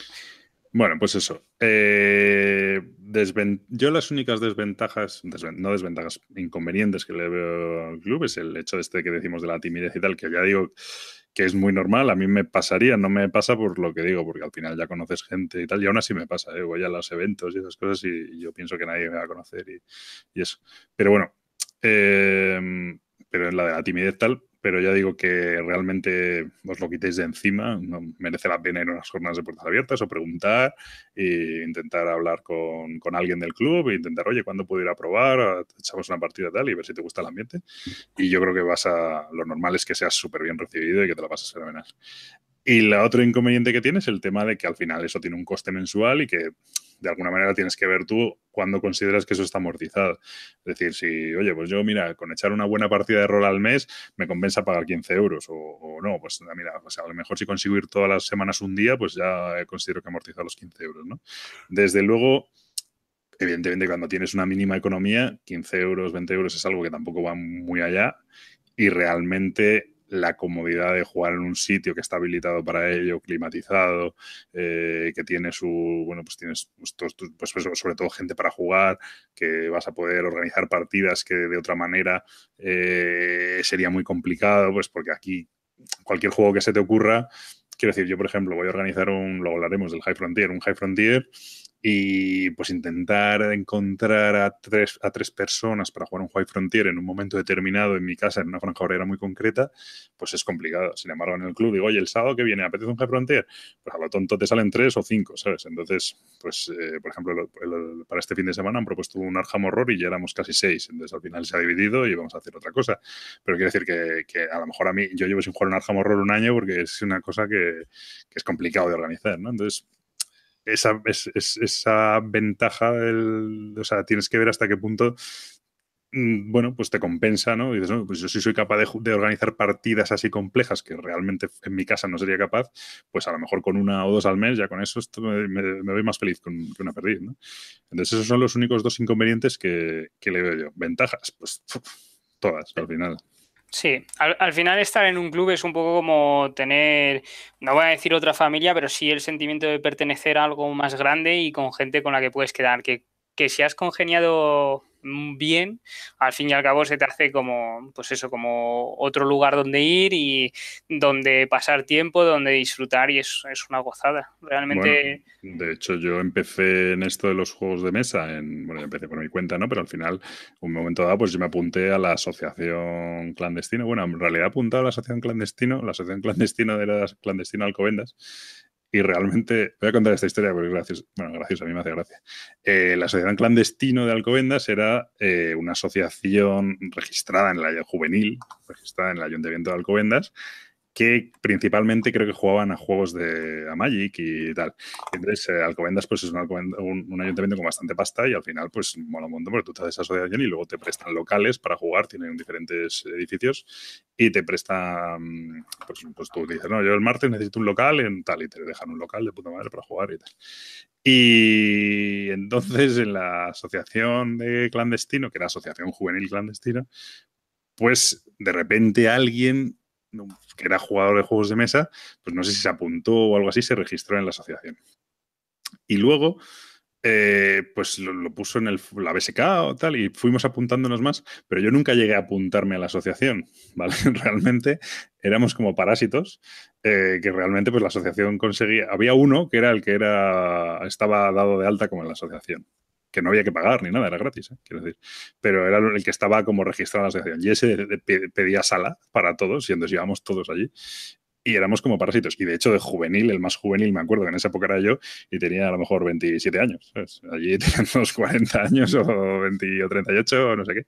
Y nunca, y de hecho, nunca llegábamos a coincidir con los de las cartas, porque los de las cartas a lo mejor quedaban los viernes por la noche, ¿sabes? Y nosotros, pues quedábamos los martes por la noche, por las tardes, a las 7 o lo que fuera. Y, así empecé yo en la asociación clandestina. Y de hecho, lo que iba a decir es que de, de aquellos tiempos, yo con muchos de los que ahora son mis, amigos más cercanos, o sea, más de, tema de jugones, ¿no? Los jugones más cercanos que tengo, que considero ya amigos, y los que me ido de fin de semana, que han venido a mi boda y no sé qué, son eh, gente que conocí en esa asociación, ¿no? Entonces, quiero decir que al final en estos grupos y tal, pues que realmente generas nuevos grupos de amigos porque compartes aficiones y, y generalmente cuando compartes aficiones también compartes maneras de entender la vida, que eso es importante. Entonces, Sí, eh, hombre. Pues es, bueno, de hecho, ¿qué coño? Gabriel fue así también, la Asociación de León. No exactamente así, porque fue por un amigo en común y tal, pero vamos, yendo a la Asociación de León y tal, así le conocí también. Sí, pero al fin y al cabo eh, había un club detrás, ¿no? Una asociación club y, es como pudimos conocernos. Por eso, así que nada. Entonces, si tenéis la oportunidad de probar en un club y tenéis el tiempo, en mi opinión, para ir tres veces al mes, yo lo probaría. Que no es de timidez, qué tal, y, y, lo vais a agradecer porque, bueno, pues al final es eso, vas a poder mm, jugar a todo lo que dice Gabriel, todas las novedades, jugar a cosas que las que a lo mejor no te habías planteado jugar, eh, jugar a juegos que tendrías muchos problemas para sacar en tu grupo habitual en tu casa y, lo vas a poder hacer. Eh, bueno, ya no hemos hablado de cosas más grandes como dejar partidas montadas y jugar juegos de, varias bueno, campañas y tal. eh, bueno, pues hay, y luego es muy enriquecedor el tema de eso de que conoces gente, de tal, al final haces amistades y, y, merece la pena. Yo, desde luego, si alguien tiene la posibilidad, el que no tiene la posibilidad, pues lo siento mucho, pero si alguien tiene la posibilidad y duda, yo le diría que por lo menos que pruebe. Que pruebe. Incluso siempre puedes pagar un mes y si luego al mes ves que no te gusta, pues ya está, te, te das de baja y has perdido 15 euros, tampoco es nada. Digamos que es una experiencia enriquecedora en todos los aspectos. De hecho, yo recuerdo eh, cuando, bueno, creo que siempre he estado en un club o en una asociación desde hace mucho tiempo, ¿no? Pero cuando vine a Madrid me decían, bueno, eh, estar en un club vas a pagar X al mes y eso te va a evitar comprar de juegos. En mi caso es mentira, ¿no? Porque no, sigo comprando igual. Pero es verdad que sí que te permite probar más cosas y decir, pues venga, este me lo compro y perder más dinero. O sea, bueno, gastarlo, no perderlo, sino invertirlo en juegos nuevos. Lo que sí se podría llegar a decir es que afinas más con las compras. Efectivamente. Gastar, gastar lo mismo más, pero por lo menos a lo mejor los malos de repente los evitas. Y dices, uy, esta mierda que he probado, pues esto no me lo compro, ¿sabes? Y si no, a lo mejor si no estés en un club te lo comprarías y, a lo mejor lo pruebas dentro de tres meses y te das cuenta de que es una castaña, ¿no? Entonces, bueno, eso sí puede pasar. Pero, pero vamos, que vas a comprar igual o más, seguro. Seguro, seguro no, segurísimo. Segurísimo. Pues, bueno, hay gente que no, ¿eh? gente que tiene un autocontrol tremendo y... Por eso, por eso te digo que mucha gente de la que se apunta a este tipo de club, al fin y al cabo, no necesita comprar, porque las ya hay gente que compra las novedades por él y él simplemente con jugarlas eh, pues se encuentra satisfecho y eso es una manera como otra, perfecta y completamente válida. Pues muy bien, pues eso, Conclusión, si podéis, tenéis la oportunidad de, probar un club, una asociación y tal, intentad probarlo porque lo vais, a, lo vais a disfrutar. Yo te voy a pillar en unas preguntas sobre el Reino del Norte. Venga, mándame. ¿Cuándo son los días de puertas abiertas del Reino del Norte? No, es que no hay días de puertas abiertas como tal. ¿Y cómo se hace uno para contactar con vosotros para poder ir a un día a conocer el club? No, si hay días de puertas abiertas, eh, día de puertas abiertas, eh, o sea, si hay un día lo que se organiza son eh, jornadas temáticas. De hecho, creo que hay una dentro de poco de Lovecraft, pero creo que todavía no tiene fecha. No lo sé, lo voy a buscar ahora mismo. Para contactar, pues tienes que hablar, pues, pues eso, con la cuenta oficial del club, en Twitter es arroba Reino del Norte o en el foro de, de Reino en reinodelnorte.com, creo que es. Eh, ahí pues, hay un contacto y hablas, le mandas un email y entonces hablas con él. Si conoces a un socio es más fácil porque al socio le dices, oye, eh, nosotros tenemos derecho a unas invitaciones, te puede invitar y vienes el día y ya está. Si no conoces a un socio, lo mejor es por el tema de contacto, eh, pues mandas un email, un formulario de contacto y básicamente te van a te van a te van a responder e y te van a decir, oye, pues mira, pásate tal día o intentas quedar con él y pues organiza algo sin ningún problema. Y hay que recordar que el Reino del Norte se encuentra en Alcobendas. Eso es, en Alcobendas, en pleno centro. Bueno, no sé si Alcobendas tiene centro, supongo que sí. bueno, cerca de la parada de metro de Alcobendas, de todas Eso es. Tercera jornada. Ternera, joder, joder, macho. Ternera, joder. Tercera jornada. Eh, mira que era fácil, además. Jornada temática de HP Lovecraft.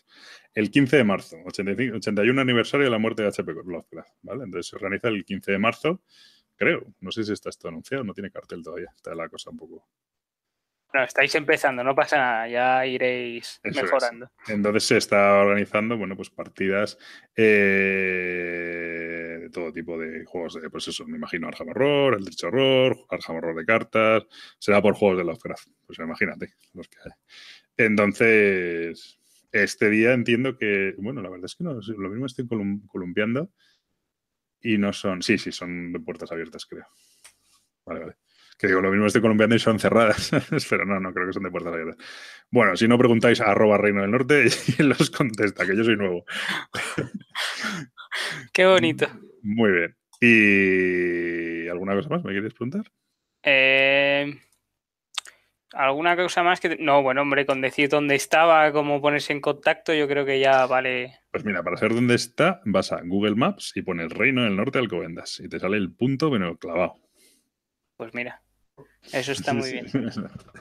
Muy bien, pues hasta aquí el. Espera, que yo voy a dar publicidad de Mecatol. ¿Qué pasa? Eso tiene más publicidad que la leche. Pues hay, carteles por Madrid, ¿no, Joloves? Hombre, vamos a ver. Publicidad de Mecatol. no, casi, lo podría recitar yo. Sí, a ver, venga. Calle Matilde Hernández, ¿Es esa o esa es la antigua? Es esa, es esa. ¿Ves? Pues es que de escuchar plan de juegos. Matilde Hernández, número no sé qué. Segunda 36. planta. Segunda, izquierda en Carabanchel. Eso es. Cerca del metro Porto. Pues eso. ¿eh? Y nada, es simplemente que si se quiere, si queréis pasaros un día, simplemente por pasar por el foro y decir que queréis venir a visitar el club, ya está. Solo tenéis que solicitarlo, venís el día que acordéis eh, por, para que haya alguien dentro del club y os pueda enseñar las instalaciones y a partir de ahí pues ya decidís si inscribiros o no. Pues eso es. Muy bien, pues esto sobre los clubes y vamos a empezar ya con los juegos, que llevamos aquí divagando de clubes, presumiendo de clubes. Muy bien, pues vamos a empezar por la comparativa, que ya hacía tiempo que no vimos una comparativa, ¿no? Hemos presumido de experiencia de club, no de clubes. si yo he ido tres veces al club, has presumido de experiencia. estoy autojustificando mis 15 euros.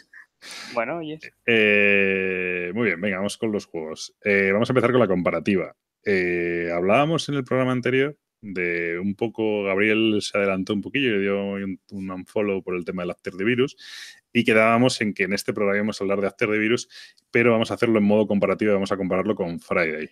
Para ello, yo tenía el After the Virus y le dejé mi copia de After the Virus a Gabriel. Y él tenía el Friday y me ha dejado su copia de Friday a mí. Por el camino él se ha comprado el After the Virus y yo no me compro el Friday.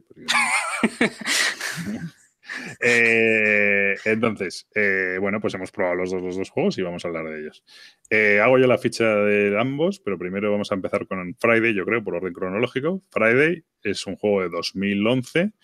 Tiene ahora mismo un 7,2 en la BGG con 11.000 notas, o sea, ya es una bastante una burrada. Está exactamente el 300 en la BGG. Y el diseñador es Friedman Fries, el del pelo verde, y bueno, en España lo edita... ¿Eh? El, de tu juego preferido. Ah, sí, el del Fortaleza, sí. Y en España lo edita Edge. Eh, entonces, bueno, pues es un juego de un solo jugador, 25 minutos de duración y un peso de 2,13. Entonces, bueno, háblanos de Friday. ¿Tengo que hablar yo? Vale, perfecto. Hombre, joder, si tengo que hablar yo de los dos hasta del que es tuyo. ¿Y qué pasa? O sea, el After the Virus también es mío, ¿eh? Ya ahora sí, ahora sí es tuyo, sí. Vale, nada, eh, eh, pues es bastante sencillo. Es, una, es un deck building básicamente con gestión de mano. ¿Qué es lo que pasa? Que eh, esto simula un poco la desaventura de, viernes, ¿no? Eh, de, de, Robinson. de Robinson. Robinson Crusoe. Y básicamente lo que vamos a tener que hacer es enfrentarnos a cartas eh, que son eventos. Eh, peligros, ¿no? Peligros, sí, que, eventos, peligros que van ocurriendo en la isla y si conseguimos eh, pasarlos con éxito, se van a transformar en cartas de nuestro mazo que nos van a dar más fuerza con habilidades. Entonces, básicamente, todos los turnos vamos a robar dos peligros. vamos a decidir con cuál, al cuál de los dos nos vamos a enfrentar. Las cartas en, su lado de peligro, digamos que tienen tres eh, niveles, que está el, fácil, el medio y el difícil. Y al principio, hasta que ciclemos todo el mazo de peligros, vamos a estar en fácil, después en difícil, eh, en medio y después en difícil. Cada carta de peligro, eh, para su nivel, nos indica cuánta fuerza tenemos que tener para pasarlo. Y básicamente con las nos indica también el número de cartas que podemos robar de nuestro mazo, robamos esas cartas y tenemos que sumar eh, la fuerza que nos pide el peligro. ¿Qué es lo que pasa? Que podemos eh, hacer un poco de push your luck, eh, quitándonos vida y robando más cartas para intentar pasar ese peligro y poder conseguir la carta. Al final de todo, cuando ya hemos ciclado el mazo en el modo difícil, nos enfrentamos a dos eh, barcos piratas, que es un poco los, eh, las cartas finales a las que tenemos que derrotar para ganar la partida. Sí, que de hecho esas hay como 10 y se cogen dos por partida, ¿no? Efectivamente. ¿Qué es lo que pasa? Que cuando la, cosa no es tan sencilla, porque hay cartas, las cartas que vamos a ir adquiriendo sí que suelen ser buenas y tener un poco de fuerza, o si no tienen mucha fuerza, tienen habilidades muy potentes, pero cada vez que nos vamos quedando sin cartas en el mazo, o sea que ya hemos hecho un ciclado de nuestro mazo de, de vida, digamos, en la isla, vamos a añadir cartas de penalización, porque nos hacemos viejo. Eso de envejecimiento de envejecimiento porque nos vamos haciendo viejos y, claro, los años eh, se notan. Entonces nos van a un poco a dificultar la tarea. Perfecto. Eso es, básicamente, ¿no? Básicamente, Lo único es recalcar la, que lo ha dicho Gabriel de pasada, que las cartas, aparte de tener las cartas de, personaje, las que tenemos de fuerza, aparte de tener un, valor de fuerza, que puede ir, pues las malas van desde menos 4, creo, menos 3, las que son de estas de envejecer, hasta las buenas que van a 3, a valor 3, valor 4 de fuerza, ¿no? Que es la, con la fuerza que tienes que ir sumando para pasar los peligros. Aparte de eso, muchas de ellas tienen una habilidad que te permite pues intercambiar dos cartas, robar una carta más, eh, cambiar una carta, coger una carta, no sé, del, no me las sé todas, ¿no? Del descarte o tal, cosas así, pues manipular un poco las cartas que has ido robando para conseguir aumentar el, bueno, para conseguir llegar al valor de fuerza que te está pidiendo el peligro, ¿no? Entonces, bueno, pues eso está. Y también cuando no eres capaz de pasar un peligro porque no llegas a la fuerza requerida, la diferencia de fuerza la tienes que pagar en vida pero por cada vida que pagas te puedes deshacer de una carta, de una carta que hayas jugado. ¿no? Entonces es la manera de quitarse las cartas malas. Las de vejez eh, hay que pagar dos de vida para podérselas quitar de encima, porque cuestan el doble como porque son supuestamente más representativas de lo que nos está costando evolucionar en la isla. Y básicamente eso es viernes, ¿no? Sí. No hay mucho más, muy sencillo. Pues vamos con After the Virus. Yo creo que describimos los dos y luego opinamos de los dos y tal. Eh, After the Virus, 2017, 7,4 la BGG con solo 200 ratings, o sea que este va a acabar bastante más abajo que viernes en cuanto a votaciones.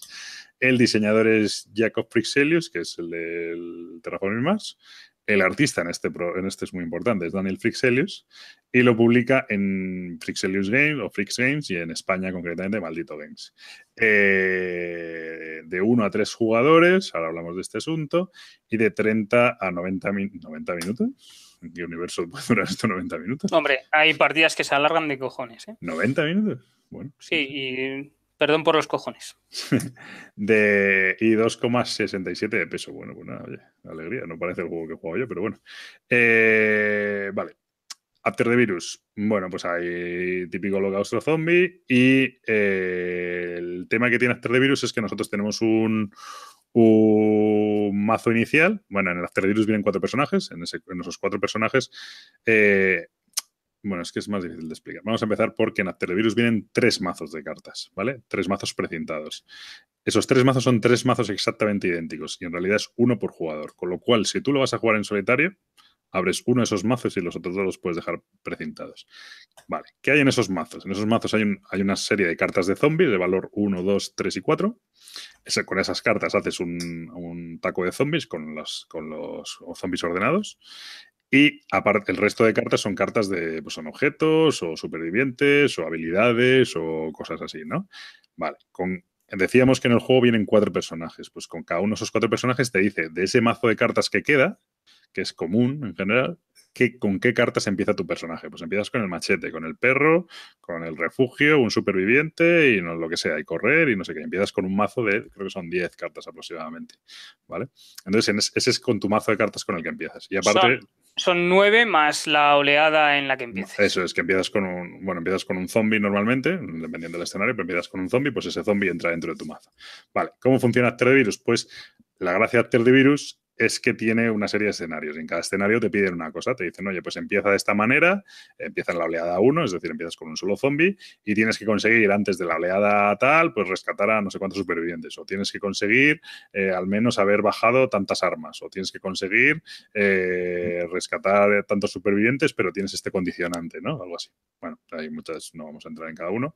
Yo no he jugado todos, de hecho, como se lo ha llevado Gabriel, pues he dejado de jugar. Pero bueno, pues, pues, cada uno es diferente. Cada, de hecho, eso es una de las cosas que mola, que cada escenario se juega diferente. Bien. Y es un deck building. En tu turno robas cinco cartas. Si te sale un zombie, te lo pones delante y el resto de cartas las tienes que ver cómo las utilizas. Cosas que puedes hacer, pues puedes o bajar cartas de tu mano, que bajarlas es gratuitas, pero activarlas, algunas de ellas requieren activación. Pues si las quieres activar, tienes que pagar cada una tiene un valor de activar, y entonces tienes pues armas, cosas así. Otras cosas que puedes hacer, eh, el mazo que queda de las cartas que no has seleccionado para tu mazo eh, inicial es explorar. Por cada carta que descartes, pues, eh, o sea, desvelas una carta del mazo de exploración. Ponte que la carta te gusta, pues esas cartas tienen un coste, que bueno, imagínate dos, pues descartas dos cartas de tu mano y coges esa carta y la añades ya a tu zona de preparación. Eh, bueno, pues esa es la gestión que tienes que ir haciendo. Eh, ¿Cómo se preparan las cartas que tienes en la zona de preparación cuando están agotadas? Pues igual, descartando cartas, pues las preparas. Y las cartas son las propias, las cartas te dicen lo que hacen. Pues oye, eh, la pistola, descártala para eliminar un zombie o lo que sea, ¿no? Pues, o la, eh, la, trampa zombie. Cada vez que eh, prepares una trampa, eh, matas un zombie. bueno, pues se basa un poco eso. El superviviente, pues tienes que prepararlo y luego con el refugio puedes rescatar a supervivientes preparados, ¿no? Pues ese tipo de cosas. aparte de eso, cada vez que gastas tu mazo y tienes que volver a barajar tu descarte, sube la oleada. ¿Eso qué significa? Que si pasas de la oleada 1 a la oleada 2, pues vas a tener que coger dos zombies del mazo del mazo de zombies y meterlos en tu mazo, con lo cual cada vez va, apareciendo más zombies. Eh, los zombies, cuando como te enfrentas a ellos, pues sí, bueno, pues cuando te toca pelear con ellos, eh, si no eres capaz de matarlos antes de que te hagan daño, pues, pues te, asignan daño. Tienes tres casillas de daño, en el momento que te mete la tercera te matan. Y hay dos maneras de enfrentarse a los zombies. Puedes matarlos y los matas, vuelven al mazo de zombies, o puedes huir de ellos, como hay unas cartas de correr, que lo que hacen es que van a tu descarte. Lo que van al descarte, pues es, bueno, está bien, pero como no los estás eliminando, la siguiente oleada van a entrar dos o tres o cuatro nuevos y encima además los zombies van aumentando de nivel. Al principio solo hay uno, son de uno, luego de dos, luego de tres. Entonces, eh, bueno, pues interesa matarlos porque si no, cada vez vas a tener más en el mazo. Y de hecho, lo que pasa, que ya lo hablará Gabriel, es que robas manos enteras de zombies y, bueno, básicamente significa prácticamente que has perdido.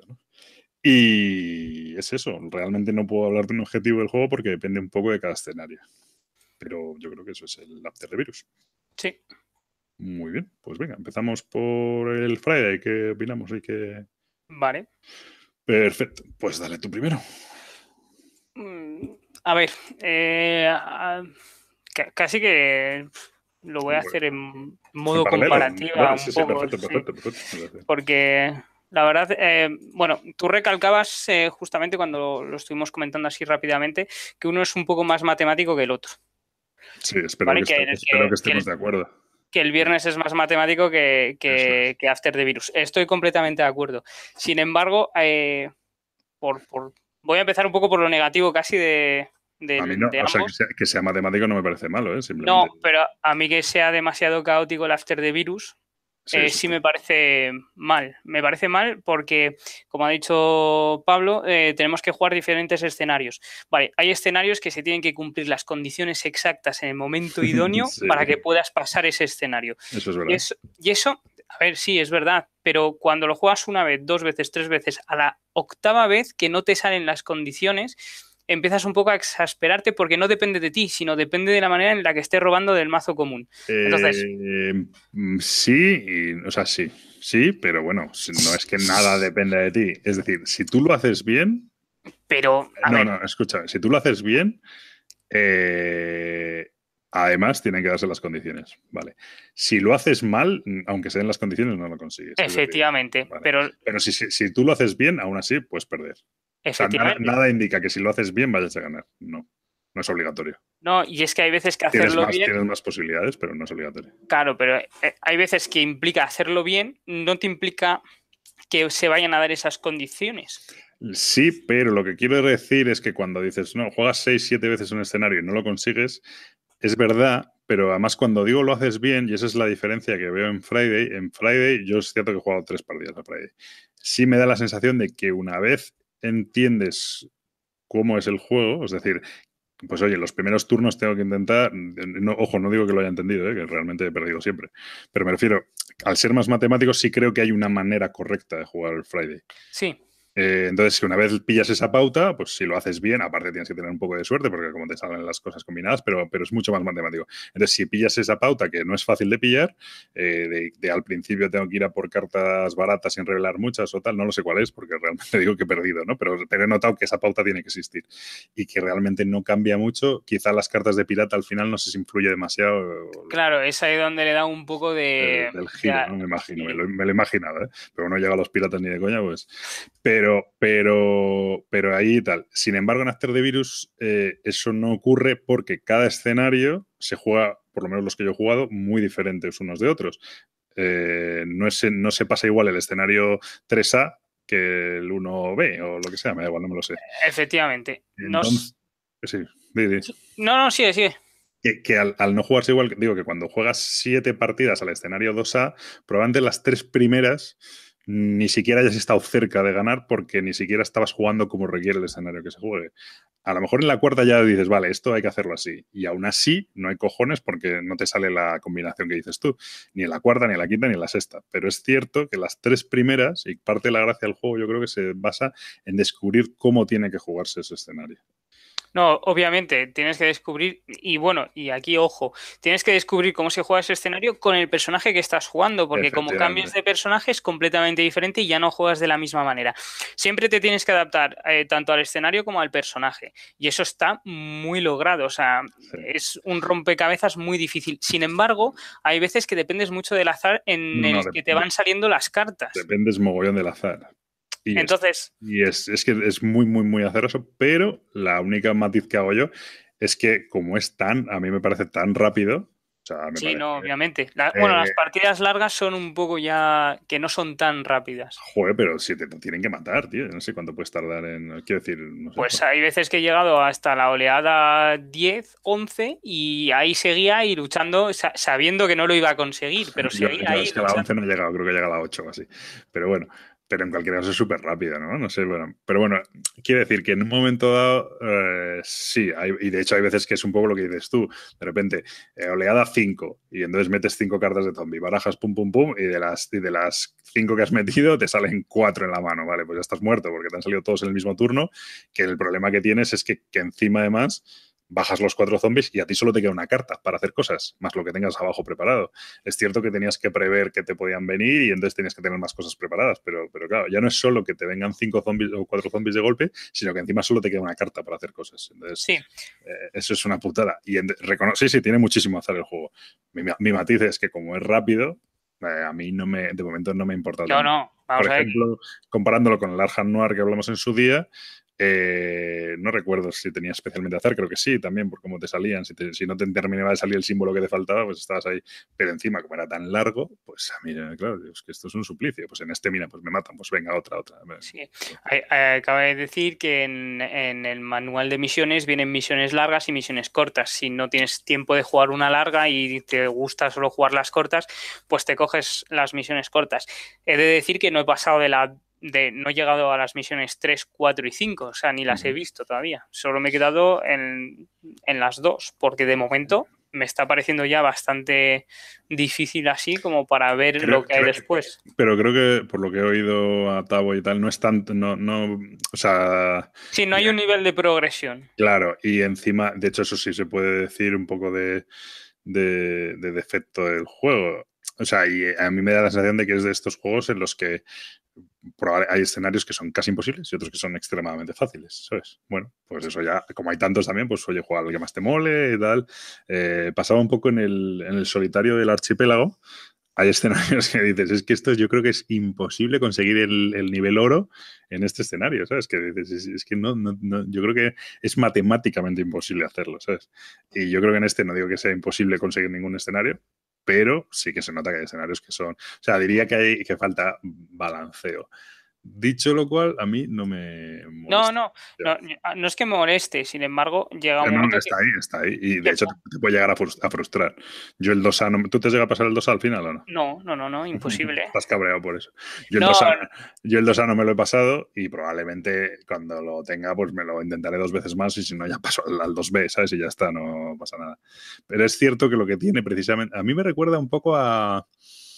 ¿Tú has jugado al Demon Souls o al Dark Souls o alguno de estos de, videoconsola? Que son extremadamente mm, difíciles y extremadamente injustos muchas veces, pero extremadamente adictivos. No, es adictivo es, o sea, porque enganchas una partida tras otra, tras otra, tras otra y no tienes ningún problema. Y el hecho de que a veces lo ves medio cerca y dices, estaba ahí y por qué no me ha salido la carta tal y dices, venga, otra, otra, ¿sabes? O sea, a mí me parece muy, muy, muy adictivo en ese sentido. Es muy adictivo. Y, sí, es muy injusto muchas veces.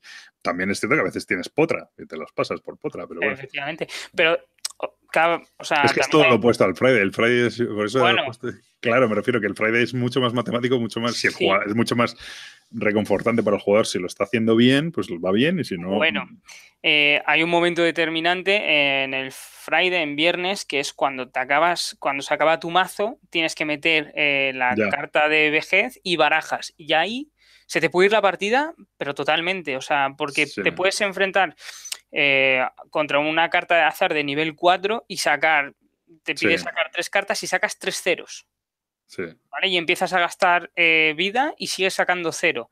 Entonces, también hay un momento que es muy frustrante, sobre todo cuando juegas, eh, porque tiene ambos tienen, se puede ajustar un poco la dificultad, ¿no?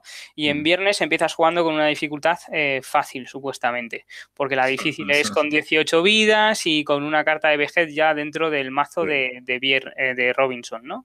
Entonces llega un momento determinante que también es muy frustrante porque dices, joder, he barajado como una caca me están tocando todas las cartas que no me valen para nada, es una carta de azar súper alta y me están dando por todos los lados. Sí, de eh, hecho, de hecho es lo que dices tú, a lo mejor tienes que sacar, sacar un 5, eh, sumar 5 de fuerza y las gratis que sacas mm, llevas 0 o llevas 1 y de repente empiezas a pagar por sacar cartas y sacas menos 2, y tal, y, claro, dices, bueno, es que ahora tengo que gastar 7 vidas para conseguir... Y ahí está un poco al siguiente punto que quería al siguiente punto que quería llegar, que viernes es mucho más inteligente y te ofrece un poco más de decisión que la que te puede ofrecer After the Virus.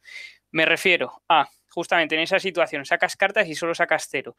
Tú sabes que la diferencia la vas a pagar en vida y que te vas a poder quitar cartas de encima, pero ¿te compensa realmente ir a buscar nuevas cartas que te den habilidades que puedes intentar recuperar un poco esa carta? Pues depende. Y es ahí donde creo que está un poco la magia y, lo bonito del juego de viernes, de poder decidir. A mí me parece más, más juego en ese sentido, claro. Tiene mucho, tiene ahí. Yo no he llegado a romper ese puzzle y además me imagino que no será siempre la misma respuesta. Pero bueno, eh, tiene más y de hecho también tienes que controlar un poco si no te han salido, si estás acabando el mazo y sabes que te queda una edad que no te ha salido, pues ya sabes que te va a venir y en qué momento reservarte la vida o lo que quieras para, poder, para poder cargártela o lo que sea. Sí, no he, dicho eso, no creo que en, o sea, creo que en After the Virus hay más decisiones de las que parece inicialmente. sí, no, Es lo, mismo jugar a rescatar rápido y hacer, puedes jugar a, aguantar pocos turnos y hacerlo rápido, o puedes jugar a fortalecerte mucho y ser capaz de matar muchos zombies y hacerlo más adelante. No, ojo, ojo que, ¿Mm? yo no digo que, no haya decisiones. No, no, ya, ya, lo sé, ya lo sé. Y la hay, ¿eh? Pero es completamente diferente. Porque en After the Virus puedes jugar a que te quedes es, es otra completamente diferente, pero es también una pasada, porque puedes jugar a lo que has dicho tú, a ir muy rápido, pero te vas quedando sin cartas en el mazo porque tienes a los supervivientes preparados, pero no los tienes en el mazo. Con lo cual, ¿qué pasa? Que si avanzas en oleada, te entran más zombies más deprisa y no estás preparado. Entonces, vas a eh, acumulando dos oleadas casi seguidas, que es 2-3, y te vas a encontrar cinco zombies con a lo mejor poca preparación, pero porque has ido preparando a tus supervivientes. Y ahí está un poco la gracia también de me dejo cartas en el, descarte para que no me lleguen todos los zombies de un golpe. Si tengo muchas cartas preparadas en juego, sé que me va a venir una hostia cojonuda, pero a lo mejor estoy preparado para siguientes turnos. Y ahí está un poco también la magia, aparte de lo que te salga, que ya, bueno, lo que salga, pues es un poco de azar, un poco demasiado, pero sí que te ofrece decisiones en cuanto a saber cuándo te tienes que comer una herida, cuándo tienes que descartar un zombie o cuando, cuando ves que tu pila de descartes está medio vacía y dices, uff, este, el siguiente turno no, no, yo, desde luego, no, no, no, me parecen comparables en el sentido de, de, ejercicio de diseño de un juego y tal. El, el, viernes me parece un juego mucho más fino. O sea, no hay comparación. Pero yo, por ejemplo, por mi forma de ser y por mi forma de tal, el After the Virus me parece un juego bastante más gamberro y eso me divierte. O sea, es gamberro en el sentido de, eso, de también de que te putea, de que tal, de que. Y luego de, que vas descubriendo, te, sientas y dices, qué chorrada, que tal. De hecho, juegas el primer escenario, creo, y no, el primer escenario es como súper tonto. Juegas el primer escenario y dices, esto tal. Y empiezas a jugar y, y, luego te cambian el escenario y dices, coño, es que esto ya no se juega igual. Y ahora tal. Y entonces de hecho, el propio, eso sí me parece muy inteligente, la, manera que están diseñados los escenarios, que te van enseñando las diferentes maneras de jugar el juego, y eso sí mola mucho. Entonces, mm, me parece. Sí, o sea, estoy, no, puedo, no puedo decir. Es que el viernes me parece un diseño muy chulo. Yo cuando digo que es más matemático, mm, me refiero a eso. De hecho, sería. A ver, el solitario ideal tal es matemático, me refiero, el, busca, el buscaminas, el buscaminas es matemático que te cagas, excepto en contadas ocasiones, en muy contadas ocasiones, siempre hay una respuesta correcta, no hay, no hay casi nada al azar. Los caminas al principio, la primera ficha que mueves y luego alguna vez tienes que dar algún al azar por narices, ¿no? Pero, pero luego si lo piensas tal y en el viernes, pues eso también tienes mucha decisión ahí, ¿no? Pero, pero bueno. Pero, me parecen mucho los dos, o sea, que no, no es una comparativa en plan negativa para uno y para otro, sino que son dos maneras de ver un... Y, y After the Virus no es solitario tampoco, que ahí también está un, poco la coña. Pero sí que es verdad que a, partidas en solitario los dos son muy guapos en sus respectivos eh, conjuntos. O sea, uno es caótico totalmente porque no sabes lo que te puede llegar y tienes una misión que cumplir y empiezas ahí a buscar en el mazo y te puede llegar como no te puede llegar, y eso es un poco la gracia. Y, del otro lado sabes que matemáticamente pues sabes lo que has ido cogiendo, sabes lo que te va quedando, sabes si te ha tocado ya la carta de edad o no, entonces puedes ir jugando con esas probabilidades. Del otro lado no, es completamente caótico. Lo que va a salir del mazo, no lo, no lo que tienes en tu mazo, porque lo que tienes en tu mazo obviamente mm, lo sabes. Lo único que a ti de decidir si dejas un montón de cartas preparadas y poco en tu mazo, con lo cual las, eh, las oleadas van a llegar cada vez más deprisa, o te vas equipando de, cosas para que eso no ocurra. Hmm. No, la verdad es que son dos juegos muy, muy chulos. El, viernes también anda por 20 euros, ¿no? Ambos cuestan 20 euros, yo creo. No, yo creo que está por menos. No, no, no recuerdo muy bien, pero creo que no llegaba a 20 euros. A ver, PvP recomendado 19 dólares en teoría. Joder, pues sí. Sí, bueno, tiene cartas y tiene dos, tres tableritos y tiene. Sí, de hecho a mí me sorprendió un poquito.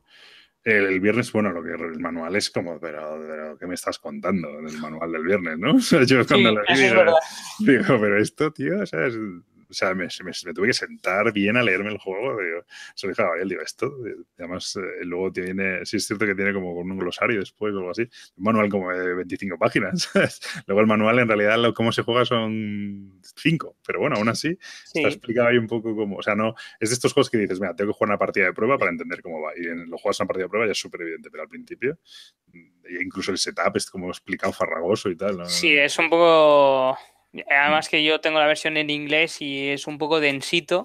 dices, para el juego que es, dices, pero ¿cómo puede haber tantas reglas? Y no, no es que haya tantas reglas, sino que está un poco como enrevesado y te vienen explicadas todas las cosas, con un montón de ejemplos, eso sí. Entonces se hace un poco más, eh, más denso, pero vamos, que una vez que has jugado una, partida, ya, sabes... no tienes que volver a mirar el manual. Mm. Eh, del After the Virus, sí que una de las grandes ventajas que, que tiene, en mi opinión, es que se saca en, se monta en menos de, ¿qué? De 30 segundos. O sea, eso me parece una pasada. Es una, cosa que tú coges, lo llevas en... Bueno, aquí viene una, crítica. Este juego em, eh, viene con tres mazos y luego los personajes vienen como una especie de tableritos que son un poco más grandes que el tamaño de una carta, o sea, como dos cartas de grande más o menos. Y los tableritos tienen como su track de oleada y sus puntos de vida y tal. Y viene con sus tres mazos como para poder jugar a tres personas. Yo no juego a tres personas, pero a tres personas son como tres personas jugando en solitario. Lo que pasa es que puedes llegar a atacar a los, a los, a los eh, zombies de otros, creo, y tal, pero bueno. Yo, yo he jugado a dos. ¿Y qué tal? Pues es como jugar en solitario, lo único que puedes ayudar al otro en momentos eh, pero los dos eh, tenéis que completar el objetivo. Efectivamente, los dos, los dos tienen que completar el objetivo y tienes que esperar. Hay muchas veces que a lo mejor a ti te viene una mano de cinco cartas y vas muy deprisa y el otro se encuentra con tres zombies y ahí es cuando le tienes que apoyar un poco y ver cómo, cómo los dos, entre los dos, sigues adelante y se hace más difícil porque...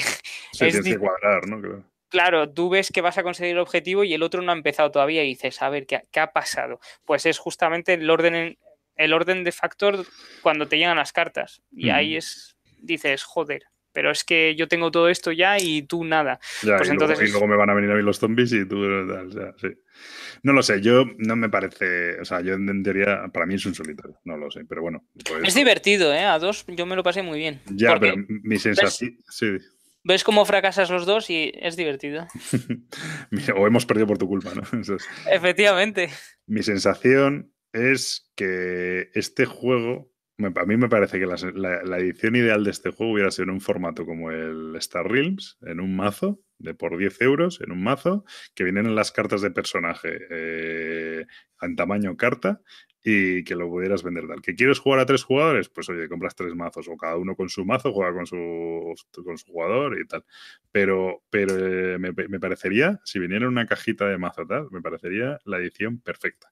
Porque de la manera que viene, no me viene mal, pero viene con una cajita tamaño mediano, como el, como el Wonders Duel o algo así. Eh, con tres mazos, que en principio creo que mucha gente, yo este juego lo, recomiendo para solitario, para multijugador. No digo que no lo vea, pero creo que como brilla, o me da la sensación que como brilla es en solitario. Y, y entonces, bueno, pues al final estás pagando un pequeño sobrecoste de unas cosas que no vas. Es que es muy llamativo porque en muchos juegos pasa eso, ¿no? Que no juegas con todos los personajes, con todas cosas. Pero este juego es que básicamente tienes los componentes por tres.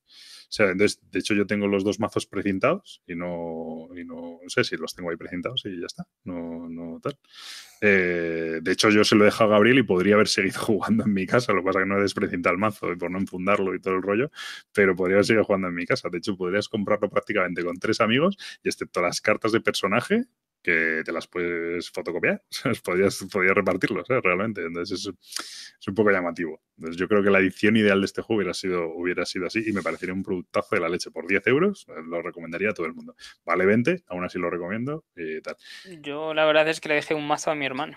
Porque se enganchó, o sea, es lo que dices tú, que es súper en. O sea, te engancha de una manera. Jugar en el autobús o en el tren o lo que sea, es que es. Hmm. Dicho esto, sobre el tema de la edición, Gabriel en el último podcast le dio un follow a Maldito Games por este asunto eh, le, di el, un foro por la errata que tienen de los zombies. Eso es. bueno, viene una rata en el manual. Hay gente que dice no es errata, tal. Bueno, yo creo que es una rata con un piano, pero bueno. Eh, dicho esto, aparte, sí que hubo un cierto rumor con After the Virus eh, de que, de que, bueno, Maldito Games, lo comenté en el último podcast, pues Álamo de Maldito Games había en una entrevista había dicho que había un juego que se había visto obligado a publicar porque había querido publicar otro que era un éxito y para publicar ese otro le habían obligado a publicar este, un juego. Todo el mundo, yo creo que nunca dijo que fuera este, pero todo el mundo ha dado por hecho que es este After de Virus. Y, Solo hay que ver el número de ratings que tiene en la BGG, que no, no representa nada, pero ya representa el número de personas que, lo, que lo ha votado, ¿vale? Entonces no, es, es, nada, o sea, es una tontería. Y tiene pinta de que es este juego. Y entonces, eh, bueno, él dijo que básicamente, que bueno, que lo sacaba obligado y que prácticamente ni iba a hacer publicidad y que no quería ni que se, como que no quería como que se asociara tampoco este juego a su marca y tal, y no sé qué. Y que, bueno, y, aparte de eso, es cierto que el juego tiene un arte bastante discutible. He de decir que el juego tiene algo y el virus ese, y el virus ese, ahora Gabriel lo puede yo no hablo con Gabriel de esto, pero y el virus ese que creo que se pega, porque cuando juegas lo ves la primera y dices es horrible, es feísimo.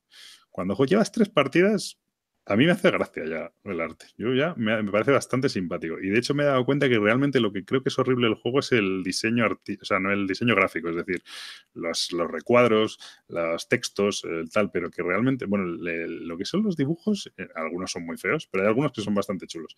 Y al final yo te digo que cuando llevas tres, cuatro partidas, a mí ya el juego me hace, me parece simpático. Yo ya no lo veo tan feo. No sé si estás de acuerdo. Pues yo tengo problemas con respecto al arte porque no, no, no, no, sé. No, que va, a mí desde el principio me pareció muy divertido. O sea, los dibujos no son, eh, digamos, bonitos, pero a mí me hace gracia jugar a este tipo de juegos. No, no sé, mm. no, no le veo un problema como puede. He visto mucha gente decir que es muy feo. Vale, es feo, pero a mí me divierte. O sea, no. Vale, es feo, sí, pero yo qué sé, la trasera de las cartas me mola un huevo. O sea, no mm. sé, tiene unos detalles no sé, tiene algo que, lo hace especial y sí, bueno, no sé, no, ya te digo, a mí feo no me parece. Bueno, el caso es ese. Eh, ha, tenido como un lanzamiento muy, muy, muy problemático este juego y me parece muy llamativo porque sinceramente me parece un producto súper chulo. O sea, para la gente que le gusten los solitarios, creo que no tendría ninguna duda en comprar este juego. Ninguna. solitarios y, difíciles, ¿eh? O sea, y rejugable a. Y portable y rápido o lento o lo que sea, pero me refiero que tienes muchas posibilidades de jugarlo diferente. Entonces, me parece un, un productazo mm, muy, muy bueno. Eh, es el juego del año, es el, el puzzle del año en el sentido. O sea, Friday me parece mucho más puzzle me parece a lo mejor intelectualmente más retante, sí, seguro.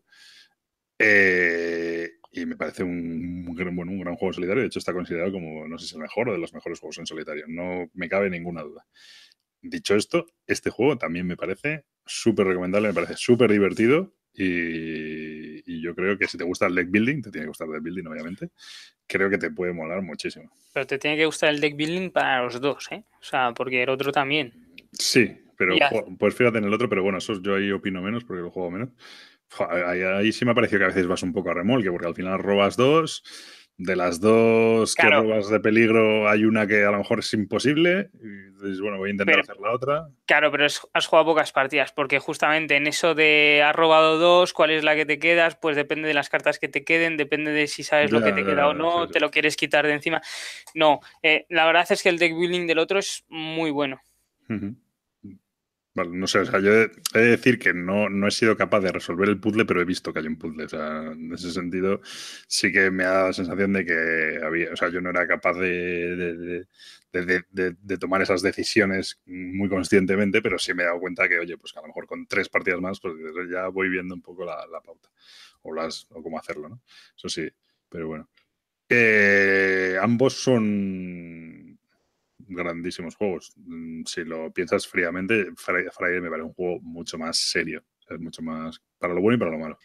Pero After the Virus es muy divertido, muy caótico. O sea, le da un punto de gracia que el otro no tiene. Si te vas a cobrar, si te vas a cabrear porque pierdes porque te sale una mano, porque metes cinco zombies en tu mazo de, y de 15 cartas robas 5 y las 5 son zombies, pues este no es tu juego, porque te, va, a pasar. Pero... Hay una misión, es metes todos los zombies en la pila de descartes, barajas y ala.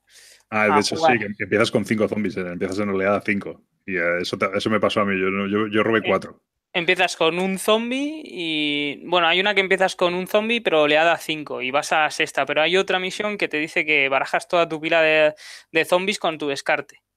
Cuando pasas de la. pero Hay, una, hay una que empiezas en oleada 5, pero con 5 zombies. A ver si te has pasado una tú muy fácil, macho. Cuando dice empiezas en oleada 5 es con 5 zombies, ¿eh? No, te dice empiezas en oleada 5 con un zombie en el mazo independientemente del número de jugadores. Ah, bueno, y no, ya es a la siguiente vuelta cuando ya metes los 6, los, los seis, claro. Efectivamente. Ah, sí, bueno, bueno. Vale, pues das una vuelta y metes 6, ¿sabes? Y en, esa, mano robas 4 zombies y ya tomas por cosa.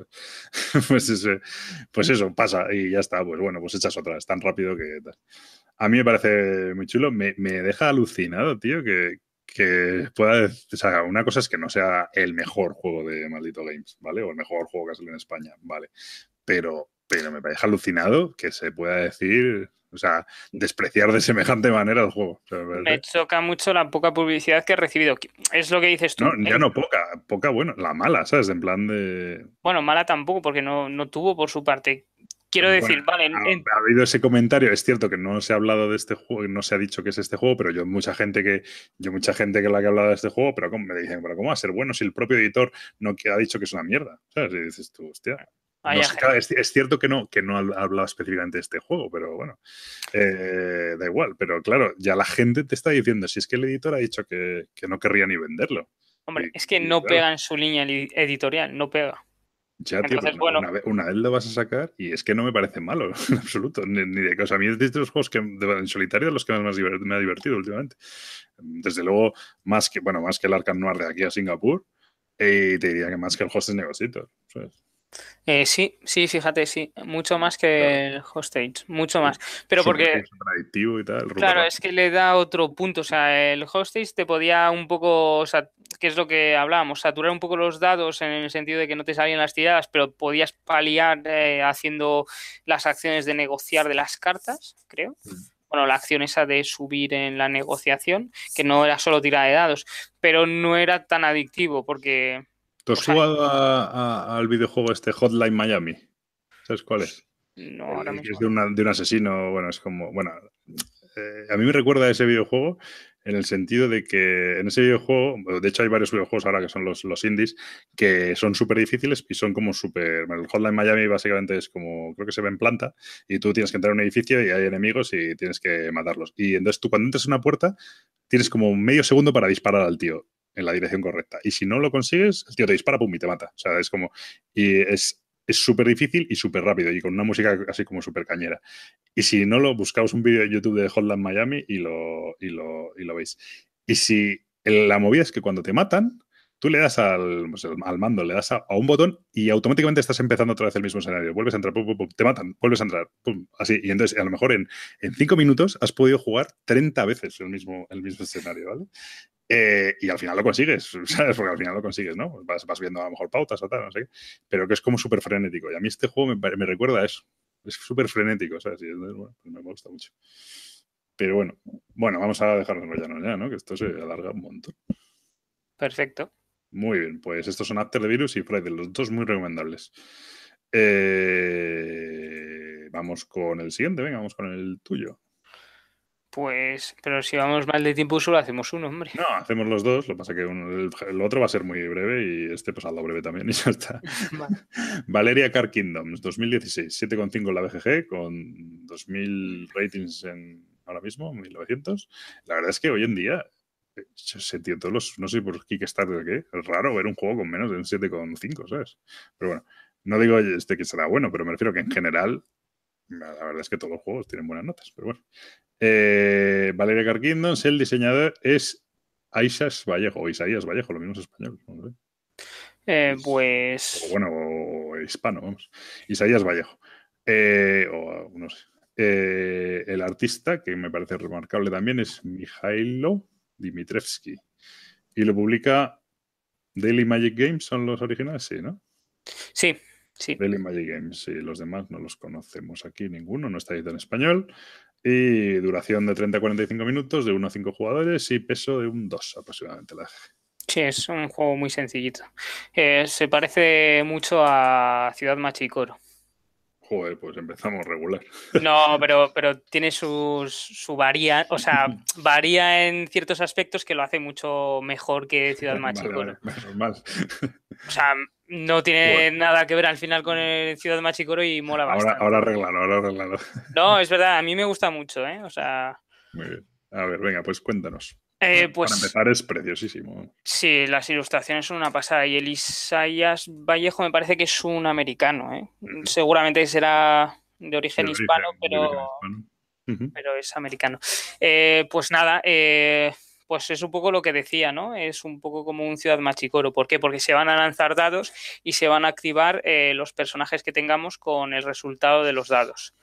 Primera diferencia, eh, que se van a activar, eh, vamos a lanzar dos dados y se van a activar eh, los números de los dos dados, pero también la suma de los dos.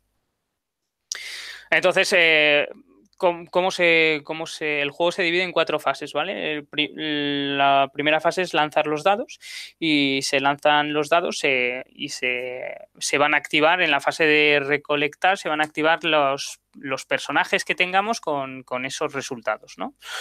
Tanto el de los dos dados como la suma de, los dos. ¿Qué es lo que pasa? Que yo si soy el jugador activo o el jugador eh, eh, que está jugando el turno, voy a recibir eh, los poderes porque las cartas abajo se dividen en, en, dos iconitos. Uno para la persona que está tirando los dados y el otro para el resto de personas que está jugando pero que no son, pero la cual no es el turno. Entonces, dependiendo de los resultados, pues te llevas unas recompensas u otras.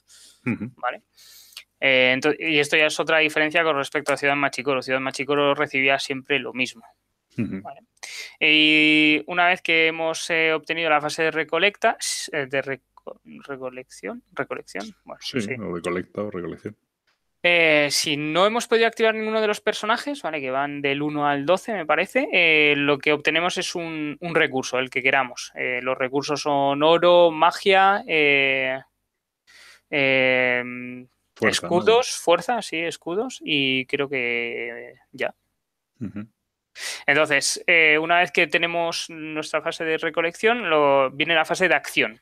En la fase de acción, digamos que el tablero central del juego no, tiene un tablero como tal, pero en, la fase de, setup se, pone en el medio eh, cartas de monstruo, cartas de ciudadanos, que son los que nos van a dar los recursos según la tirada de danos, eh, la tirada de dados, perdón, y los dominios. Eh, entonces vamos a poder o bien eh, matar a un monstruo, que eso se hace con la fuerza que hemos obtenido, ¿vale? Vamos a tener X de fuerza, los monstruos van a pedir una cantidad. Siempre eh, podemos matar a los monstruos gastando también magia, pero por lo menos tenemos que gastar un icono de fuerza.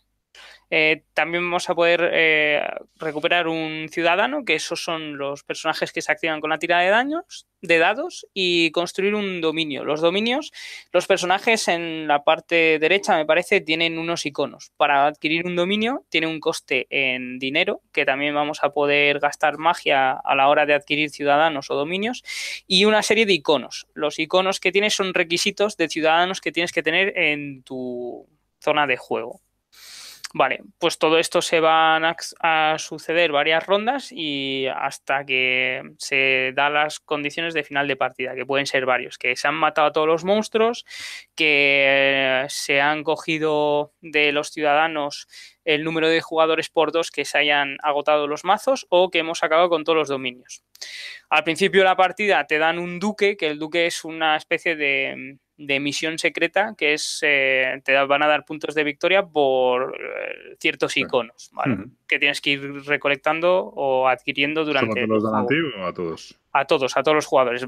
Todos los jugadores obtienen dos duques y te quedas con uno. Y ese te dice, pues por cada ciudadano de tal tipo, pues dos puntos de victoria. Pero los puntúa todo el mundo, sí. Vale. No, los puntúas tú. El tuyo es tuyo. Ah, no, vale, vale. No es en común, es un objetivo secreto, digamos. Es un objetivo secreto solo para ti. Efectivamente, te dice, pues por cada icono de no sé qué te vamos a dar dos puntos de victoria y por cada monstruo que hayas matado un punto y por cada dos recursos otro punto. Pues al final de la partida ese es tuyo y tú lo contabilizas en tu tablero, porque es la manera de enfocar un poco la partida de cada jugador. Unos van a ir a coger más dominios porque les va a dar el duque más puntos, otros van a ir a por monstruos, otros por ciudadanos de tal tipo, etcétera. Y al final de la partida, pues es simplemente contar los puntos de victoria. Y entonces interacción. Hay bastante, porque con la tirada de dados, entre sí eh, hay. Sí, pero puedes putear al otro de alguna manera. Sí, hay ciudadanos que quitan recursos al resto. Por ejemplo, el ladrón me parece que quita, no recuerdo si oro o escudos, pero se lo quitas del otro person del, del de otra persona, tú eliges a quién se lo quitas. Eh, tiene un montón de ciudadanos con diferentes poderes, digamos, de activación, entonces, eh, dependiendo de cuáles utilices, se va a orientar la partida con un poco más de interacción o menos. A ver, tampoco es una interacción bestial, ¿vale? Es una interacción es una interacción indirecta, en plan, te voy a quitar monstruos, te voy a quitar los ciudadanos que necesitas o te voy a quitar este dominio que veo que lo puedes coger. ¿Y, la, y entonces el setup ese que se hace al principio es aleatorio de alguna manera? ¿o eh, bueno, vienen varias cartas, creo, para los ciudadanos, o sea, para los diferentes valores, viene uno, dos, tres, no puedes repetir eh, doses, por ejemplo. O sea, los ciudadanos tienen que ser del 1 al 12 y vienen, me parece que dos por cada uno. Mm, no lo sé muy bien porque no lo tengo. Yo siempre lo he jugado con el ah, juego de, otro. ¿De prestado qué? Claro, en el club, en Mecatorre. Yo pensaba que tú lo tenías este. Lo has pedido la expansión o algo así, ¿no? No, yo tengo los de KS. Tengo el Village of Valeria y el eh, Valeria Quest.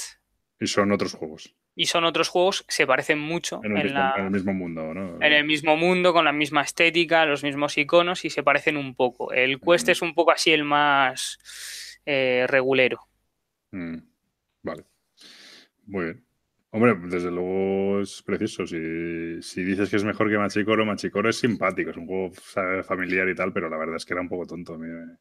no, este es bastante más divertido porque ya solo con eh, la atribución del duque, que son eh, un personaje que te da una misión oculta para ti, que tengas que decidir cómo vas a enfocar un poco tu partida y el hecho de que en cada tirada no activas lo de o sea, si yo lo lanzo, tú no tienes lo mismo. Si tenemos el mismo personaje, no tengo lo mismo. Efectivamente, tú tienes un, poder eh, pasivo en tus personajes y es el es lo que vas a recibir. Entonces eso mola porque no recibes lo mismo, pero sí tienes que estar atento. Y el hecho de que recibas, o sea, que se activen el valor de los dos dados más la suma, quieras o no, le da otro toque. Eso está chulo. Sí, lo de la suma también es importante, porque en el otro al principio, claro, las cartas, mm, hasta que no tenías dos dados, ¿no? No, no tenía Claro, sentido. sí, no tenía mucho sentido, ibas tirando solo uno y era así un poco Era un rollite. juego muy moñas. Pues este no, este lo hace un poco más divertido. A mí me gusta mucho, ¿eh? es uno, Mm. un juego que me gusta bastante. Muy bien, yo no puedo opinar y si además no lo tienes tú, pues lo tendré que jugar en Reino del Norte. si alguien lo tiene. Te vienes a Mecatol Rex, que te invito, hombre, no pasa nada. No. Muy bien, bueno, pues este ¿algo más? O... Eh, no, básicamente no. Es carete, ¿no? 50 dólares. Sí, de- es bastante caro. Creo, no, no, no voy a decir las fuentes, pero creo que se podría llegar a editar en español en poco tiempo. Vale, estupendo. Pues Pero no toméis poco tiempo en plan, oh, has dicho que se iba a editar en poco tiempo. No, no tengo Sí, ni idea del de tiempo. hecho, yo he estado viendo en plan anuncios de se va- vamos a editar tal juego, no voy a hablar de quién ni de qué tal, pero vamos a porque no es, no es motivo de un follow, entonces no es, no es un unfollow, es motivo de un follow, pero esto no es un unfollow. Va, vamos a sacar tal juego, vamos a sacar tal juego, y va, pues estupendo, van a sacar tal juego. Y cuando vas a mirar, pues de repente dices, bueno, ¿y este juego que iba a salir? No, bueno, es que estamos esperando porque es una edición internacional y entonces habrá que ver y no sé qué. Y ha pasado a lo mejor un año desde el anuncio y por lo que ves queda otro año hasta que salga. Y dices, vale, pues nada. A ver, la dependencia del idioma de este juego es mínima. Sí, ya veo. No No, tiene... no- no tiene mucho. O sea, los dominios que hacen algunas acciones un poco particulares según qué personajes tengas, Lo único, los otros son símbolos todo. ¿no? efectivamente. Ujú. Muy bien, pues esto es Valeria Car Kingdoms. Y ahora voy yo con nada más y nada menos que High Frontier. Casi nada. Eh, High Frontier, 8,6. Bueno, la tercera edición. Eh, Es que esto tiene muchas trampas. Especifica, especifica eso, eso. Es que vamos, voy a especificar. Mira, High Frontier, tercera edición. Bueno, voy a primero. Tiene un 8,6 en la BGG, con 4,7 ratings. O sea, 407 ratings. Eh, 8,6, eh, ojito. Eh, luego, el diseñador es el archiconocido, porque no hace más que darle bolas a algunos, Phil Eklund. El artista es Phil Eklund, Antonio Pinar y Nick Stevens. Y lo publica Sierra Madre Games. Eh, bueno, en este caso será Sierra Madre Games y me imagino que One Small Step, que es los que lo hicieron y se pelearon con este. Bueno, un lío ahí de la mar. De 1 a 5 jugadores, de 120 a 240 minutos para mayores de 14 años y, ojito, peso de 4,74 sobre 5 en la BGG. Y digo que, y digo que voy a dar porque High Frontier, tercera edición de 2017, reimplementa High Frontier, High Frontier Colonization y High Frontier Interstellar que además cada uno de ellos tiene su Live in Rule y que llevan siendo, porque el High Frontier original está editado en el año 2010 y desde 2010, ah, bueno, perdón, miento, el High Frontier original también reimplementa Rocket Flight, que es un juego de, de también de Phil Eklund del año 1999, ¿vale? Entonces, en 1999 Phil Eklund saca Rocket, yo estoy siguiendo la BGG, saca Rocket Flight, que a su vez reimplementa en el High Frontier en 2010, que a su vez es reimplementado por, eh, o bueno, completado por Colonization, High Frontier Colonization, en 2013. Y a su vez le sacan la expansión de, eh, bueno, lo reimplementan en Interestelar. Y todo esto es una vez más reimplementado en el High Frontier tercera edición. Y ya Phil Eklund ha anunciado que está eh, trabajando en el High Frontier cuarta edición. Y además, mientras todo esto ocurre, hay unas Live-in Rules, que el concepto de Live-in Rules, para el que no lo conozca, es una movida que prácticamente mm, solo lo hace Phil y en algunos Wargames existe, que es que las reglas, pues eso, que están vivas, que cada vez que vas a su página hay una nueva versión de las reglas. ¡Ah! Alegría. Bueno, esto es High Frontier y por eso, entre otras cosas, tiene un 4 un 4,74 de complejidad. Vale. Eh, este es un juego muy hipster, ¿vale? Muy de gafapasta, ¿vale? Es un juego de eh, exploración espacial. Es un juego de ciencia ficción, pero con más ciencia que ficción. Está Es pensado... lo que te iba a decir. De ficción aquí poco, ¿eh? No, tiene ficción porque son, o sea, es como ficción, pero como 2001 Odisea en el espacio, porque es ficción porque no es real todavía, pero todo tiene una base científica detrás bastante importante. Y es un juego tal.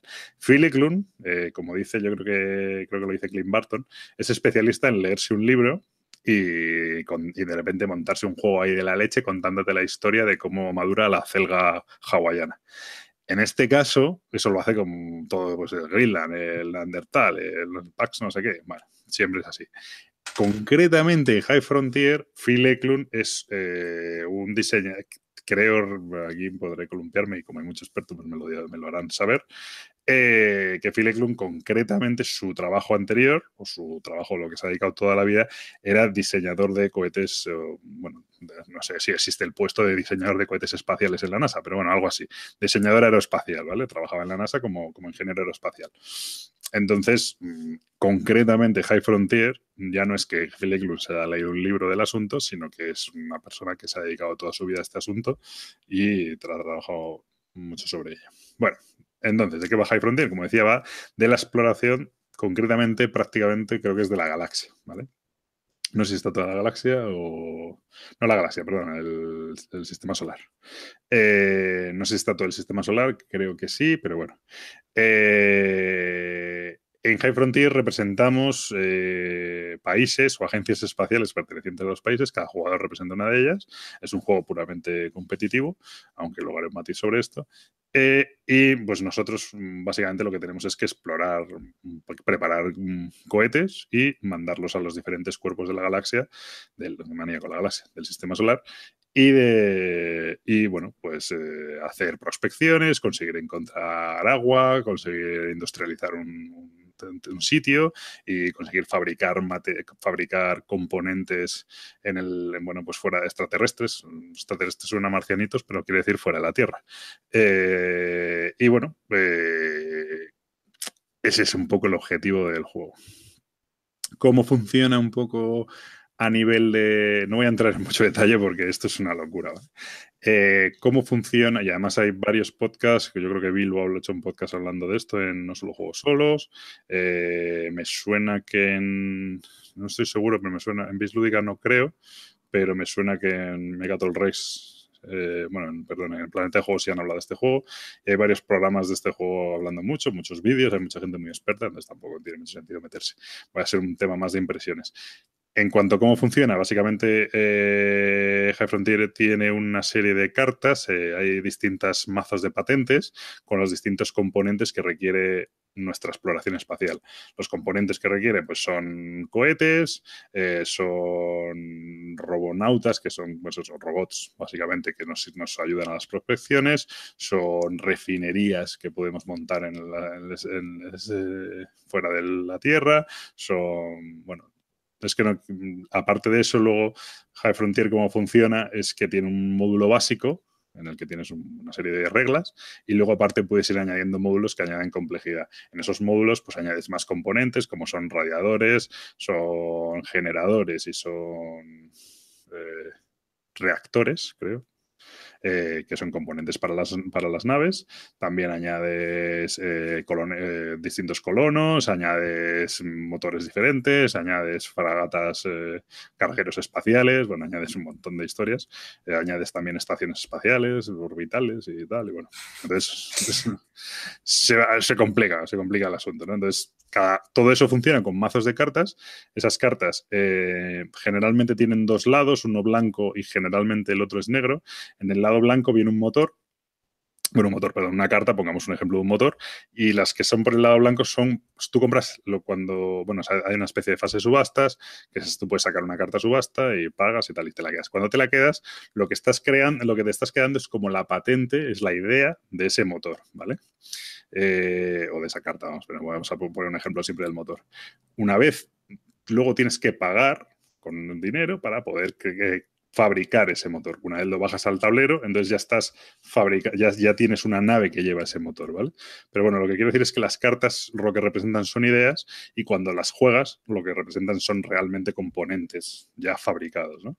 Entonces, eh, ¿por qué digo esto? Porque ese, ponte que ese motor va en una nave, tal, de repente se estrella por ahí y lo que tú recuperas, automáticamente coges la carta y te la llevas a tu mano, porque has perdido ese motor lo que es la fabricación de ese motor, pero sigues teniendo la idea, con lo cual puedes volver a fabricarlo.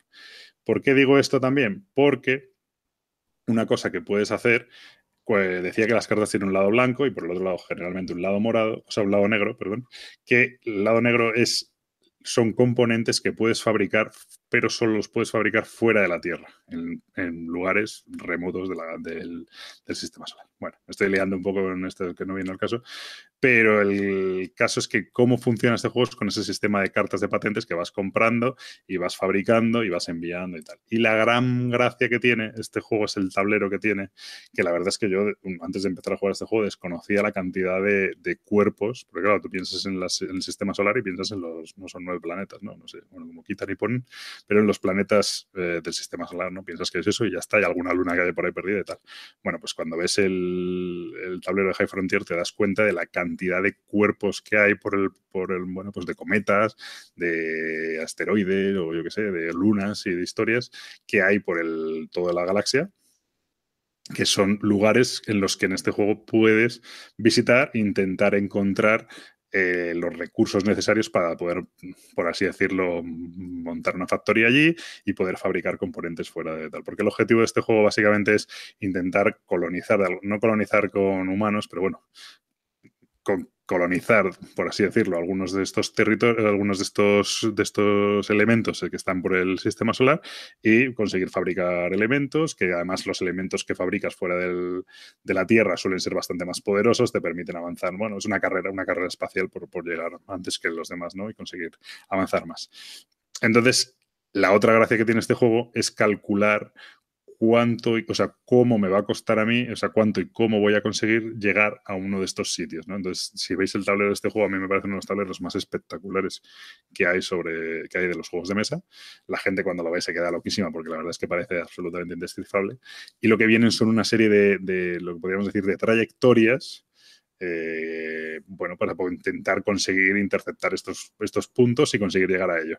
Y en esas trayectorias viene una serie de simbología que, bueno, al final significa la cantidad de veces que tienes que gastar combustible, eh, la cantidad de impulsos que necesitas para llegar, que al final va a representar la cantidad de turnos que necesitas para llegar y el número de, combustible que tienes que gastar, los, los, peligros que tienes que pasar, pues, pues radiación, aterrizaje, eh, bueno, ese tipo de cosas todo ello para intentar llegar al sitio, ¿vale? Eh, todo esto además va con un cálculo en función de todas las de todos los componentes que lleve tu nave, pues tiene un peso y aparte llevas, eso es una, masa en vacío, pues aparte le metes eh, combustible que le llama una masa húmeda o algo así, eh, que bueno, pues tienes un peso, ese peso da una aceleración también en función de tu motor y además tiene un consumo de combustible y entonces tú tienes que calcular cuánto combustible tienes que meter. Bueno, tiene una matriz ahí que es una movida bastante curiosa para, para, para calcularlo. Bueno, no voy a darle más vueltas a este asunto, no voy a explicar High Frontier en el punto de victoria. Eh, ¿Por qué quiero hablar yo de High Frontier? Porque yo soy muy crítico con, con el rollo este que hay con Eklund, de que oh, los Eklund, ¿no? Como molan los Eklund, son los juegos más divertidos porque son temáticos y no sé qué y tal.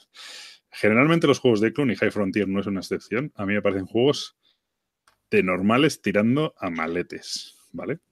Eh, como juego. Ojito, ¿eh? lo que dices ahora. Ojito, claramente. Como juego, es decir, como mecánicas, me parecen juegos eh, bastante. voy a decir poco trabajados y que creo que se centran mucho. Bueno, bueno, pues básicamente tienen unas mecánicas básicas y tal. No he probado todos, ¿eh? Pero incluso los juegos que tienen mecánicas originales, como puede ser el tema del Pax Porfiriana, eh, luego de repente ves cosas que son como enrevesadas y que son innecesariamente tediosas de hacer y, como hipercomplejas y poco claras, eh, no son... La definición sería lo que siempre se dice de elegante, pues lo que es que es como siempre hablamos de juegos elegantes, bueno, pues esto es totalmente lo opuesto, ¿vale? Esto es por ejemplo, todo lo opuesto a lo que puede ser el azul, ¿vale? Es un juego muy elegante, ¿no? Todo lo opuesto a lo que puede ser un, yo qué sé, me da igual, un Kailus o algo así, ¿no? Es que es lo opuesto, absolutamente lo opuesto. Son juegos enrevesados, farragosos, tal. Tienen un componente de azar bastante, bastante exagerado. De hecho, gracias a esas living rules, por ejemplo, High Frontier al principio era un absoluto desastre. Era, era lento, era, al principio tardabas un montón en hacer las, las cosas y entonces cuando decías, bueno, es que tardo 30 turnos en simplemente en conseguir combustible para llegar a a, Marte. Y entonces te decía Phil Cruz, no, es que bueno, ya se sabe que la exploración espacial es algo lento y tedioso. Vete a tomar por saco, esto es un juego de mesa, ¿no? Bueno, pues ese tipo de planteamiento. Mm, entonces, los juegos de Phil a mí en general me parecen así. Dicho esto, eh, sí es verdad que los juegos de Fleglund tienen una cosa muy importante y es que si te gusta el tema, son espectaculares, ¿vale? Y High Frontier no solo no es una excepción, sino que a mí me parece la punta de lanza de lo que son los juegos de, de en este sentido. Eh, todas las cartas de High Frontier eh, están basadas en, en, motores y en componentes que son o reales o proyectos eh, que están, que están planteados. Es decir, son como lo que llaman ellos blue plans o esbozos de, de componentes que pueden ser reales. A lo mejor no existe todavía la tecnología para crearlos, pero el diseño es algo, es algo posible, ¿vale? Todos vienen con un montón de detallitos de, como de fórmulas, de tal, de cómo funciona, de, los, te, vienen pues anotaciones, ¿no? De, qué componentes son y, de qué partes tiene y cómo funciona y te vienen explicados. Aparte de eso, luego en los manuales te vienen eh, un glosario con todas las cartas explicados cómo es. Entonces, si te gusta el tema, en este caso de la exploración espacial, me parece un juego imprescindible, absolutamente imprescindible. Incluso aunque no vayas, incluso aunque no vayas a jugarlo en la vida, que es un juego difícil de sacar, porque la explicación y tal es complicada, me parece un juego que merece la pena tener solo por leer, etcétera. No me quiero enrollar mucho más porque nos estamos yendo un poco de madre. Eh, va a quedar una reseña bastante, bastante patética de este juego. Sí que me parece remarcable los juegos de Philip Lunes. El asunto de cómo es capaz de, meterte en un tema y, embeberte en él y de la cantidad de detalle que es capaz de meter en cosas que, por otro lado, si lo piensas fríamente, perjudican a la experiencia de juego, ¿vale? Porque al final las cartas son enrevesadas, los manuales son terribles, eh, tal. Pero si te gustan las cosas, el, concretamente si eres fanático de ese tema, mm, son absolutamente imprescindibles y merece la pena. High Frontier no me parece recomendable para todo el mundo como juego. Sí que es cierto que High Frontier, el módulo básico, me parece un juego relativamente sencillo. Está muy mal explicado en el manual, pero el módulo básico, o sea, lo que son las reglas básicas, yo creo que se puede explicar en menos de media hora y se puede jugar en menos de, diría, tres horas yo he jugado un colonización hace poco, es cierto que era mi cuarta partida y tal, con la mayoría de reglas opcionales y lo hemos jugado con explicación, yo creo que fueron menos de cuatro horas, o sea que tres horas y media creo que fue con explicación o algo así, es cierto que con explicación de un poco por encima, pero bueno, que no, no es tan, tan, tan fiero el león como lo pintan, ¿vale? Pero, pero bueno, me parece una experiencia que merece la pena vivir si te gustan los temas de los juegos. Yo, por ejemplo, Gabriel, no creo que le entusiasme este tema, nunca se lo insinuaba si le apetecía, me ha dicho que no, y desde luego jamás forzaría a nadie a jugar este juego. Yo no he dicho que no, ¿eh? todo lo contrario. ¿A ti te llama este tema? Pues, pues te puede molar. Y además tú que juegas rápido y tal. Luego es cierto que las mecánicas pues eso, estás jugando y lo que es la fase de subastas, el no sé qué, las acciones y tal, en el fondo. Por eso cuando decía yo que es un juego competitivo, en el fondo yo cuando he jugado, no digo que, lo haga como cooperativo, pero en el fondo si alguien consigue eh, un logro remarcable, yo que sé, llegar a Neptuno y aterrizar o algo así, ¿no? Pues, pues casi que le aplaudes, tío, o casi que le ayudas a hacer los cálculos o casi tal. Sí es cierto que cuando, por ejemplo, me acuerdo que estaba jugando con Alex el otro día y entonces, bueno, pues tú llegas y tú llevas tu generador, eh, tu, bueno, tu cohete con no sé qué, con tu generador, tal, no sé qué, y entonces lo llevas a un, coge y aterriza en un sitio, ¿no? Y entonces deja allí su robot y dice, bueno, voy a, descomponer todo mi cohete para volver a crearlo en la Tierra. Entonces descarta todas sus cartas y las vuelve a tener a la mano para volver a crearlo en la Tierra y dejo solo mi robot aquí para hacer. Y resulta que se da cuenta de que ha descompuesto el generador que necesita para hacer funcionar ese robot, lo ha descompuesto y entonces se lo ha llevado otra vez a la Tierra y tiene que volver a llevar el generador hasta el planeta, ¿no? Bueno, pues ese tipo de cosas pues te ríes un huevo porque esa gilipollas lo mismo te lleva 20-25 minutos volver a llevar allí el, el bicho, ¿no? Pero bueno, pues es un poco así. Eh, esto cuando dicen que es muy pedante lo de no son juegos, son experiencias, sí.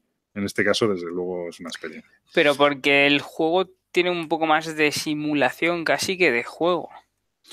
Bueno, tampoco creo yo que sea tanta simulación.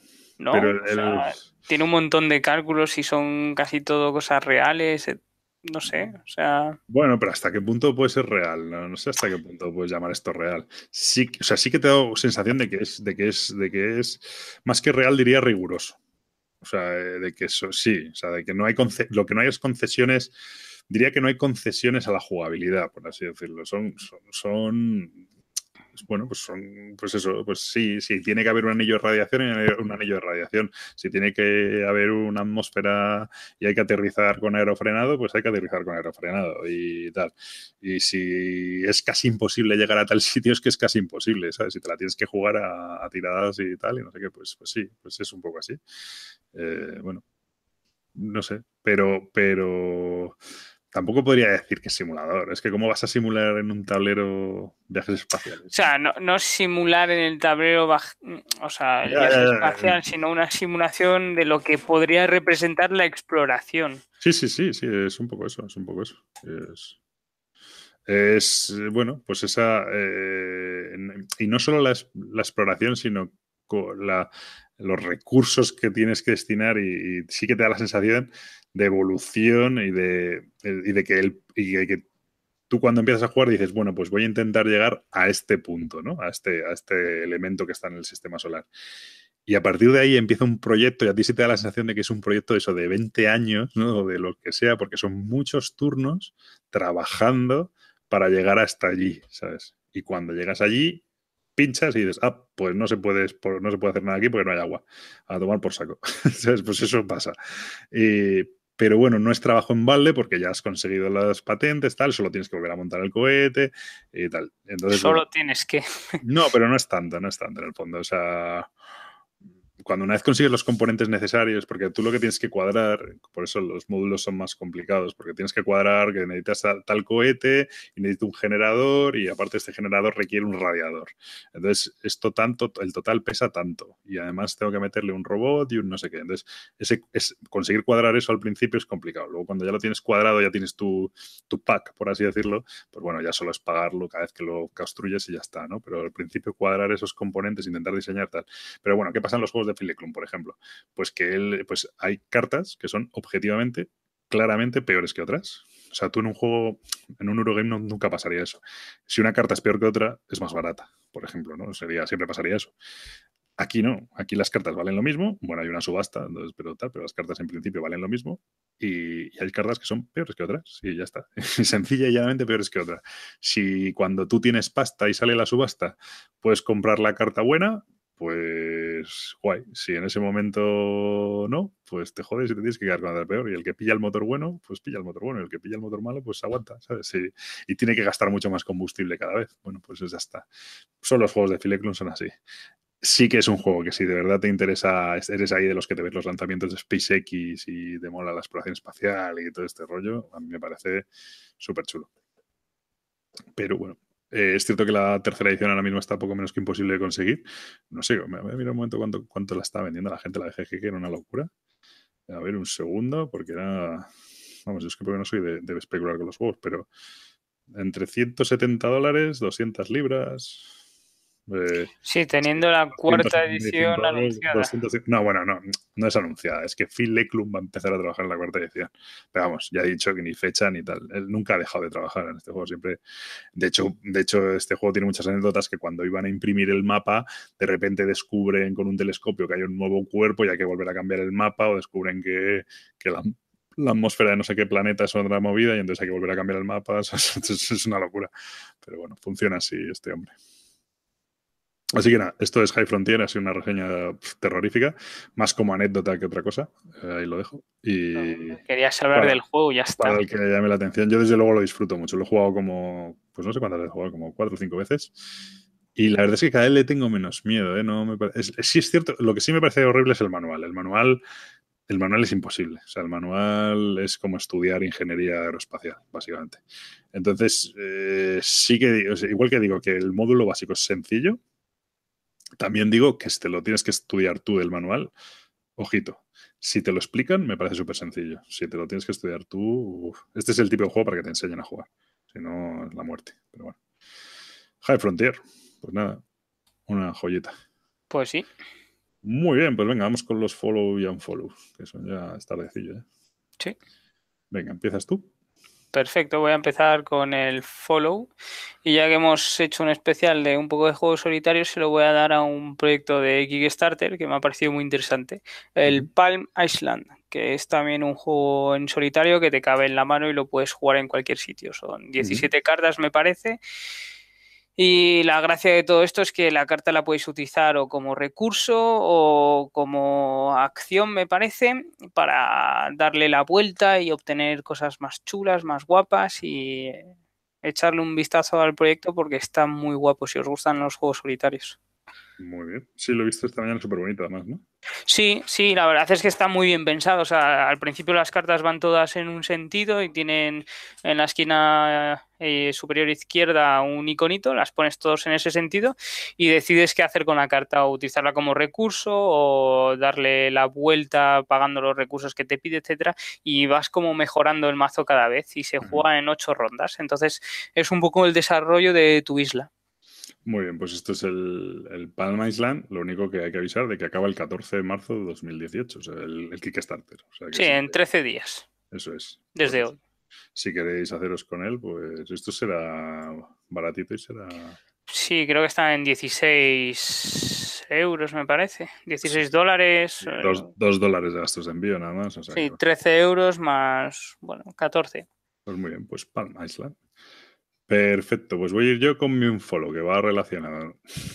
Siempre hemos sido bastante críticos en este podcast con los Kickstarter y el uso últimamente ya pues de algunas compañías como Cool Mini or Not, Win Games o tal, de, bueno, para Kickstarter, ¿no? Pues que ya al final, lo típico que se dice siempre, ¿no? De que ha perdido su sentido de ser, bueno, pues yo creo que ya el sentido de ser se quedó en el 2011 y nunca más tal.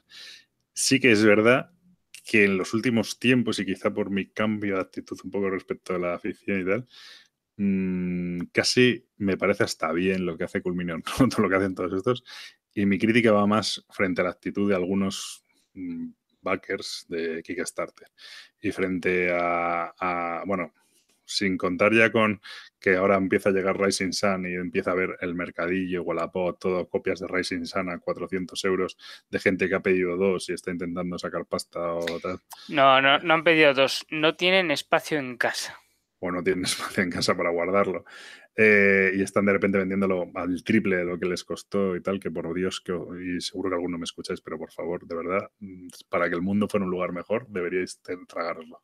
Pero bueno, eh, se nos llena la boca diciendo que lo malo que es Asmodee, se nos llena la, boca diciendo lo malo que es Culminior no, tal, y luego este, las, empresas no, no, son malvadas porque, eh, porque sí, y la sociedad es maravillosa. Al final, mm, eh, bueno, pues las empresas se aprovechan de las, de las bajezas de la sociedad y como todo. Y entonces, bueno, pues hay gente que quiere decir que igual que que de repente sale Cool Not y tiene la campaña montada y sabe y no necesita Kickstarter para, para, para montar su, para sacar su juego, eh, también hay mucha gente que lo que quiere precisamente es un Kickstarter con un montón de stress goals que en realidad no son stress goals, que si pasan, hoy por ejemplo salía el comentario que lo comentaba eh, Chema Pamundi, ¿no? De que han sacado el Batman y que en, dos horas se ha, recaudado como un millón cuatrocientos mil dólares y la gente ya estaba quejándose de que no había tres goals y de que ya habían completado todos los tres goals que estaban previstos y que no habían sacado más y que no sé qué, que cómo podía ser eso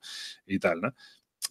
Que igual que decimos que las, que las empresas han perdido el objetivo de ser de Kickstarter, los usuarios también han perdido el objetivo de ser de Kickstarter. Y si, y si en un juego eh, dicen, oye, pues mira, me da igual que haya recaudado 30 millones de dólares, que es que lo que yo tenía pensado era esto y no voy a sacar más cosas, eso a mí me parece una respuesta como tiene que ser. Y me parece que es un poco lo que hizo eh, el tío de Gloomhaven en la segunda edición. Dijo, no, esto es Gloomhaven, no hay, no hay stress goals, este es la única, el único precio que voy a sacar y el que lo quiera que lo compre y el que no, no. Y ya está. Y no hizo ni stress goals, ni concesiones, ni historias. Y me parece lo que, lo, lo que tiene que ser. Y sin embargo, bueno, pues hay muchos usuarios que lo que quieren, ya no, ya no hablo de lo de la venta y tal, sino que, que bueno, pues que que se toman esto el Kickstarter con una agresividad y con una exigencia a las empresas y con un tal que al final lo que hace es que la empresa diga, vale, pues anchas Castilla, es decir, esto es lo que queréis, queréis mambo, pues mambo, ¿no? Entonces, bueno, que, que, que no es que solo las empresas son las responsables de lo que está pasando en Kickstarter, también somos los, los, los, los que vaqueamos los juegos y los que exigimos, vaqueamos, palabra más los que apoyamos los juegos y los que exigimos eh, cierto tipo de comportamiento a esas empresas, ¿no? Entonces, eh, bueno, para, para actitud frente a Kickstarter, ¿no?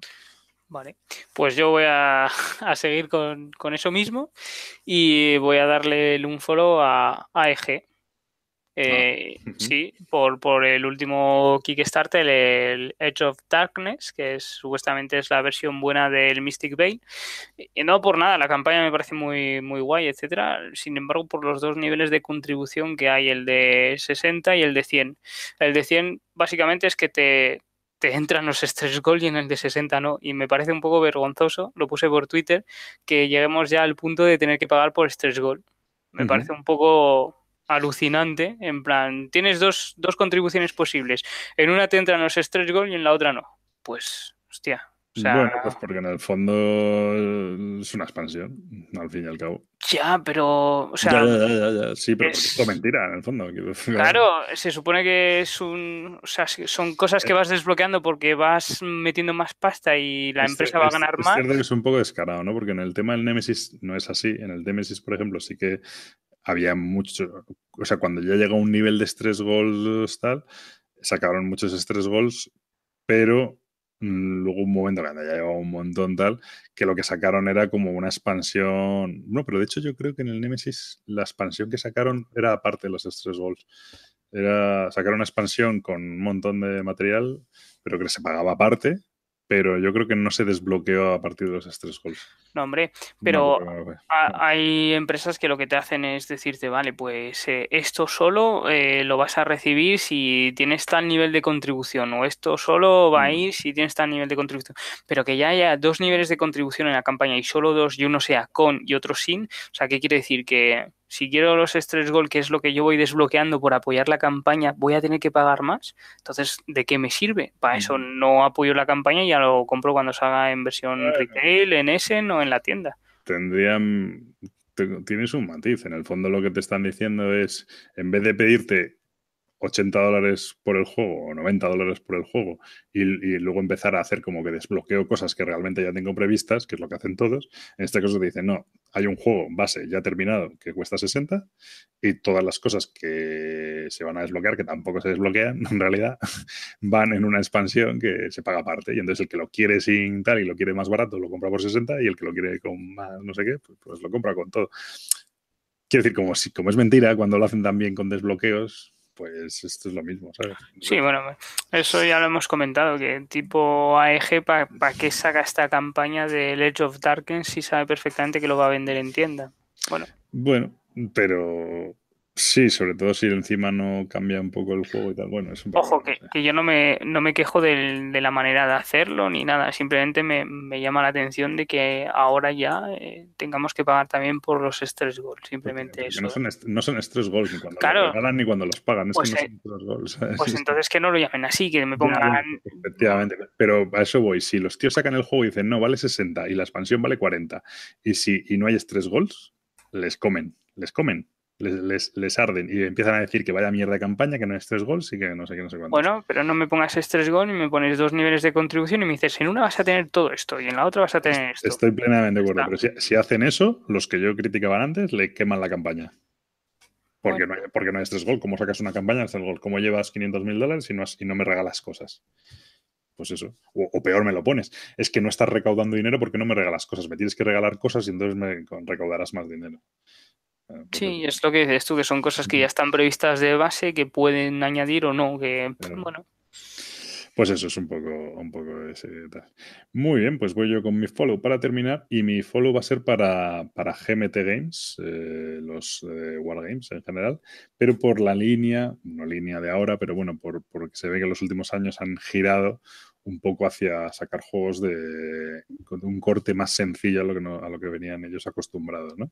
Eh, estoy hablando de juegos como Time of Crisis, de juegos como, ¿cómo se llama? Este Triumph and Tragedy, por supuesto, bueno, en mi opinión, Dominant Species y, juegos que empiezan, a, eh, que empiezan a calar un poco más en el mundo del juego más normal y que creo que están suponiendo un éxito y que son juegos muy interesantes con los defectos que tienen los juegos de GMT, pero que, que me parecen un mercado súper chulo, muy temáticos, muy tal, y que creo que aparte les están dando muchísimo aire, muchísima fama, y que están colocando, bueno, ya empezaron con Twilight Struggle, y que están colocando en puestos importantes, ¿no? En, la BGG, y que están, a mí me parece una compañía ya no hablo de calidad y tal, sino de, bueno, de calidad de catálogo bastante, bastante importante. Y para ser una compañía pequeña, fuera del mundillo habitual y tal, y ya no es tan pequeña, pero me refiero sobre todo fuera como del, circuito habitual de los juegos, eh, que es capaz de meter grandes juegos en,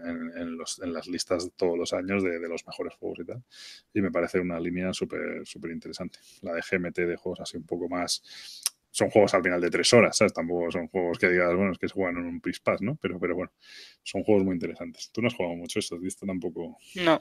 Un día jugué contigo en Combat Commander y casi te explota la cabeza.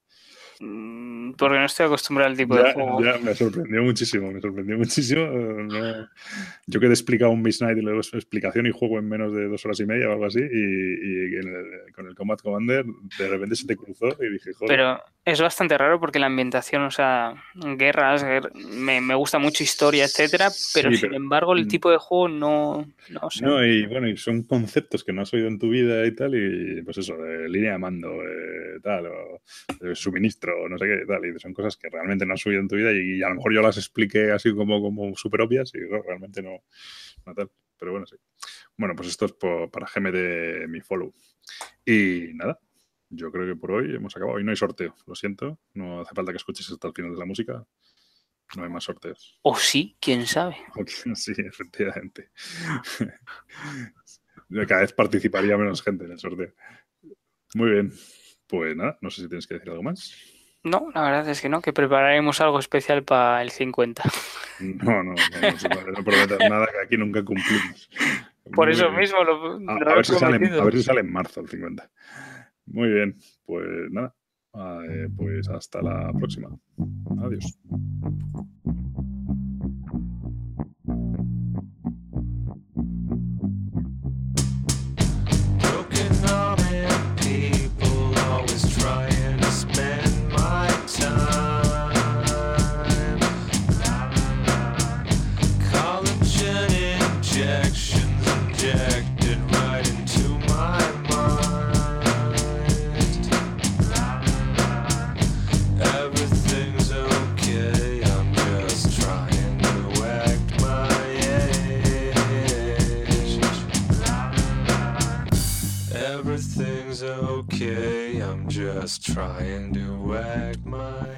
Es como la quinta vez que grabo este, este final. Eh, me está machacando Audacity. No, esto se corta cada dos por tres. Así que nada, no hay, no hay final. Despedida. Hasta la siguiente. Y por favor, comentad lo que veis. Un saludo.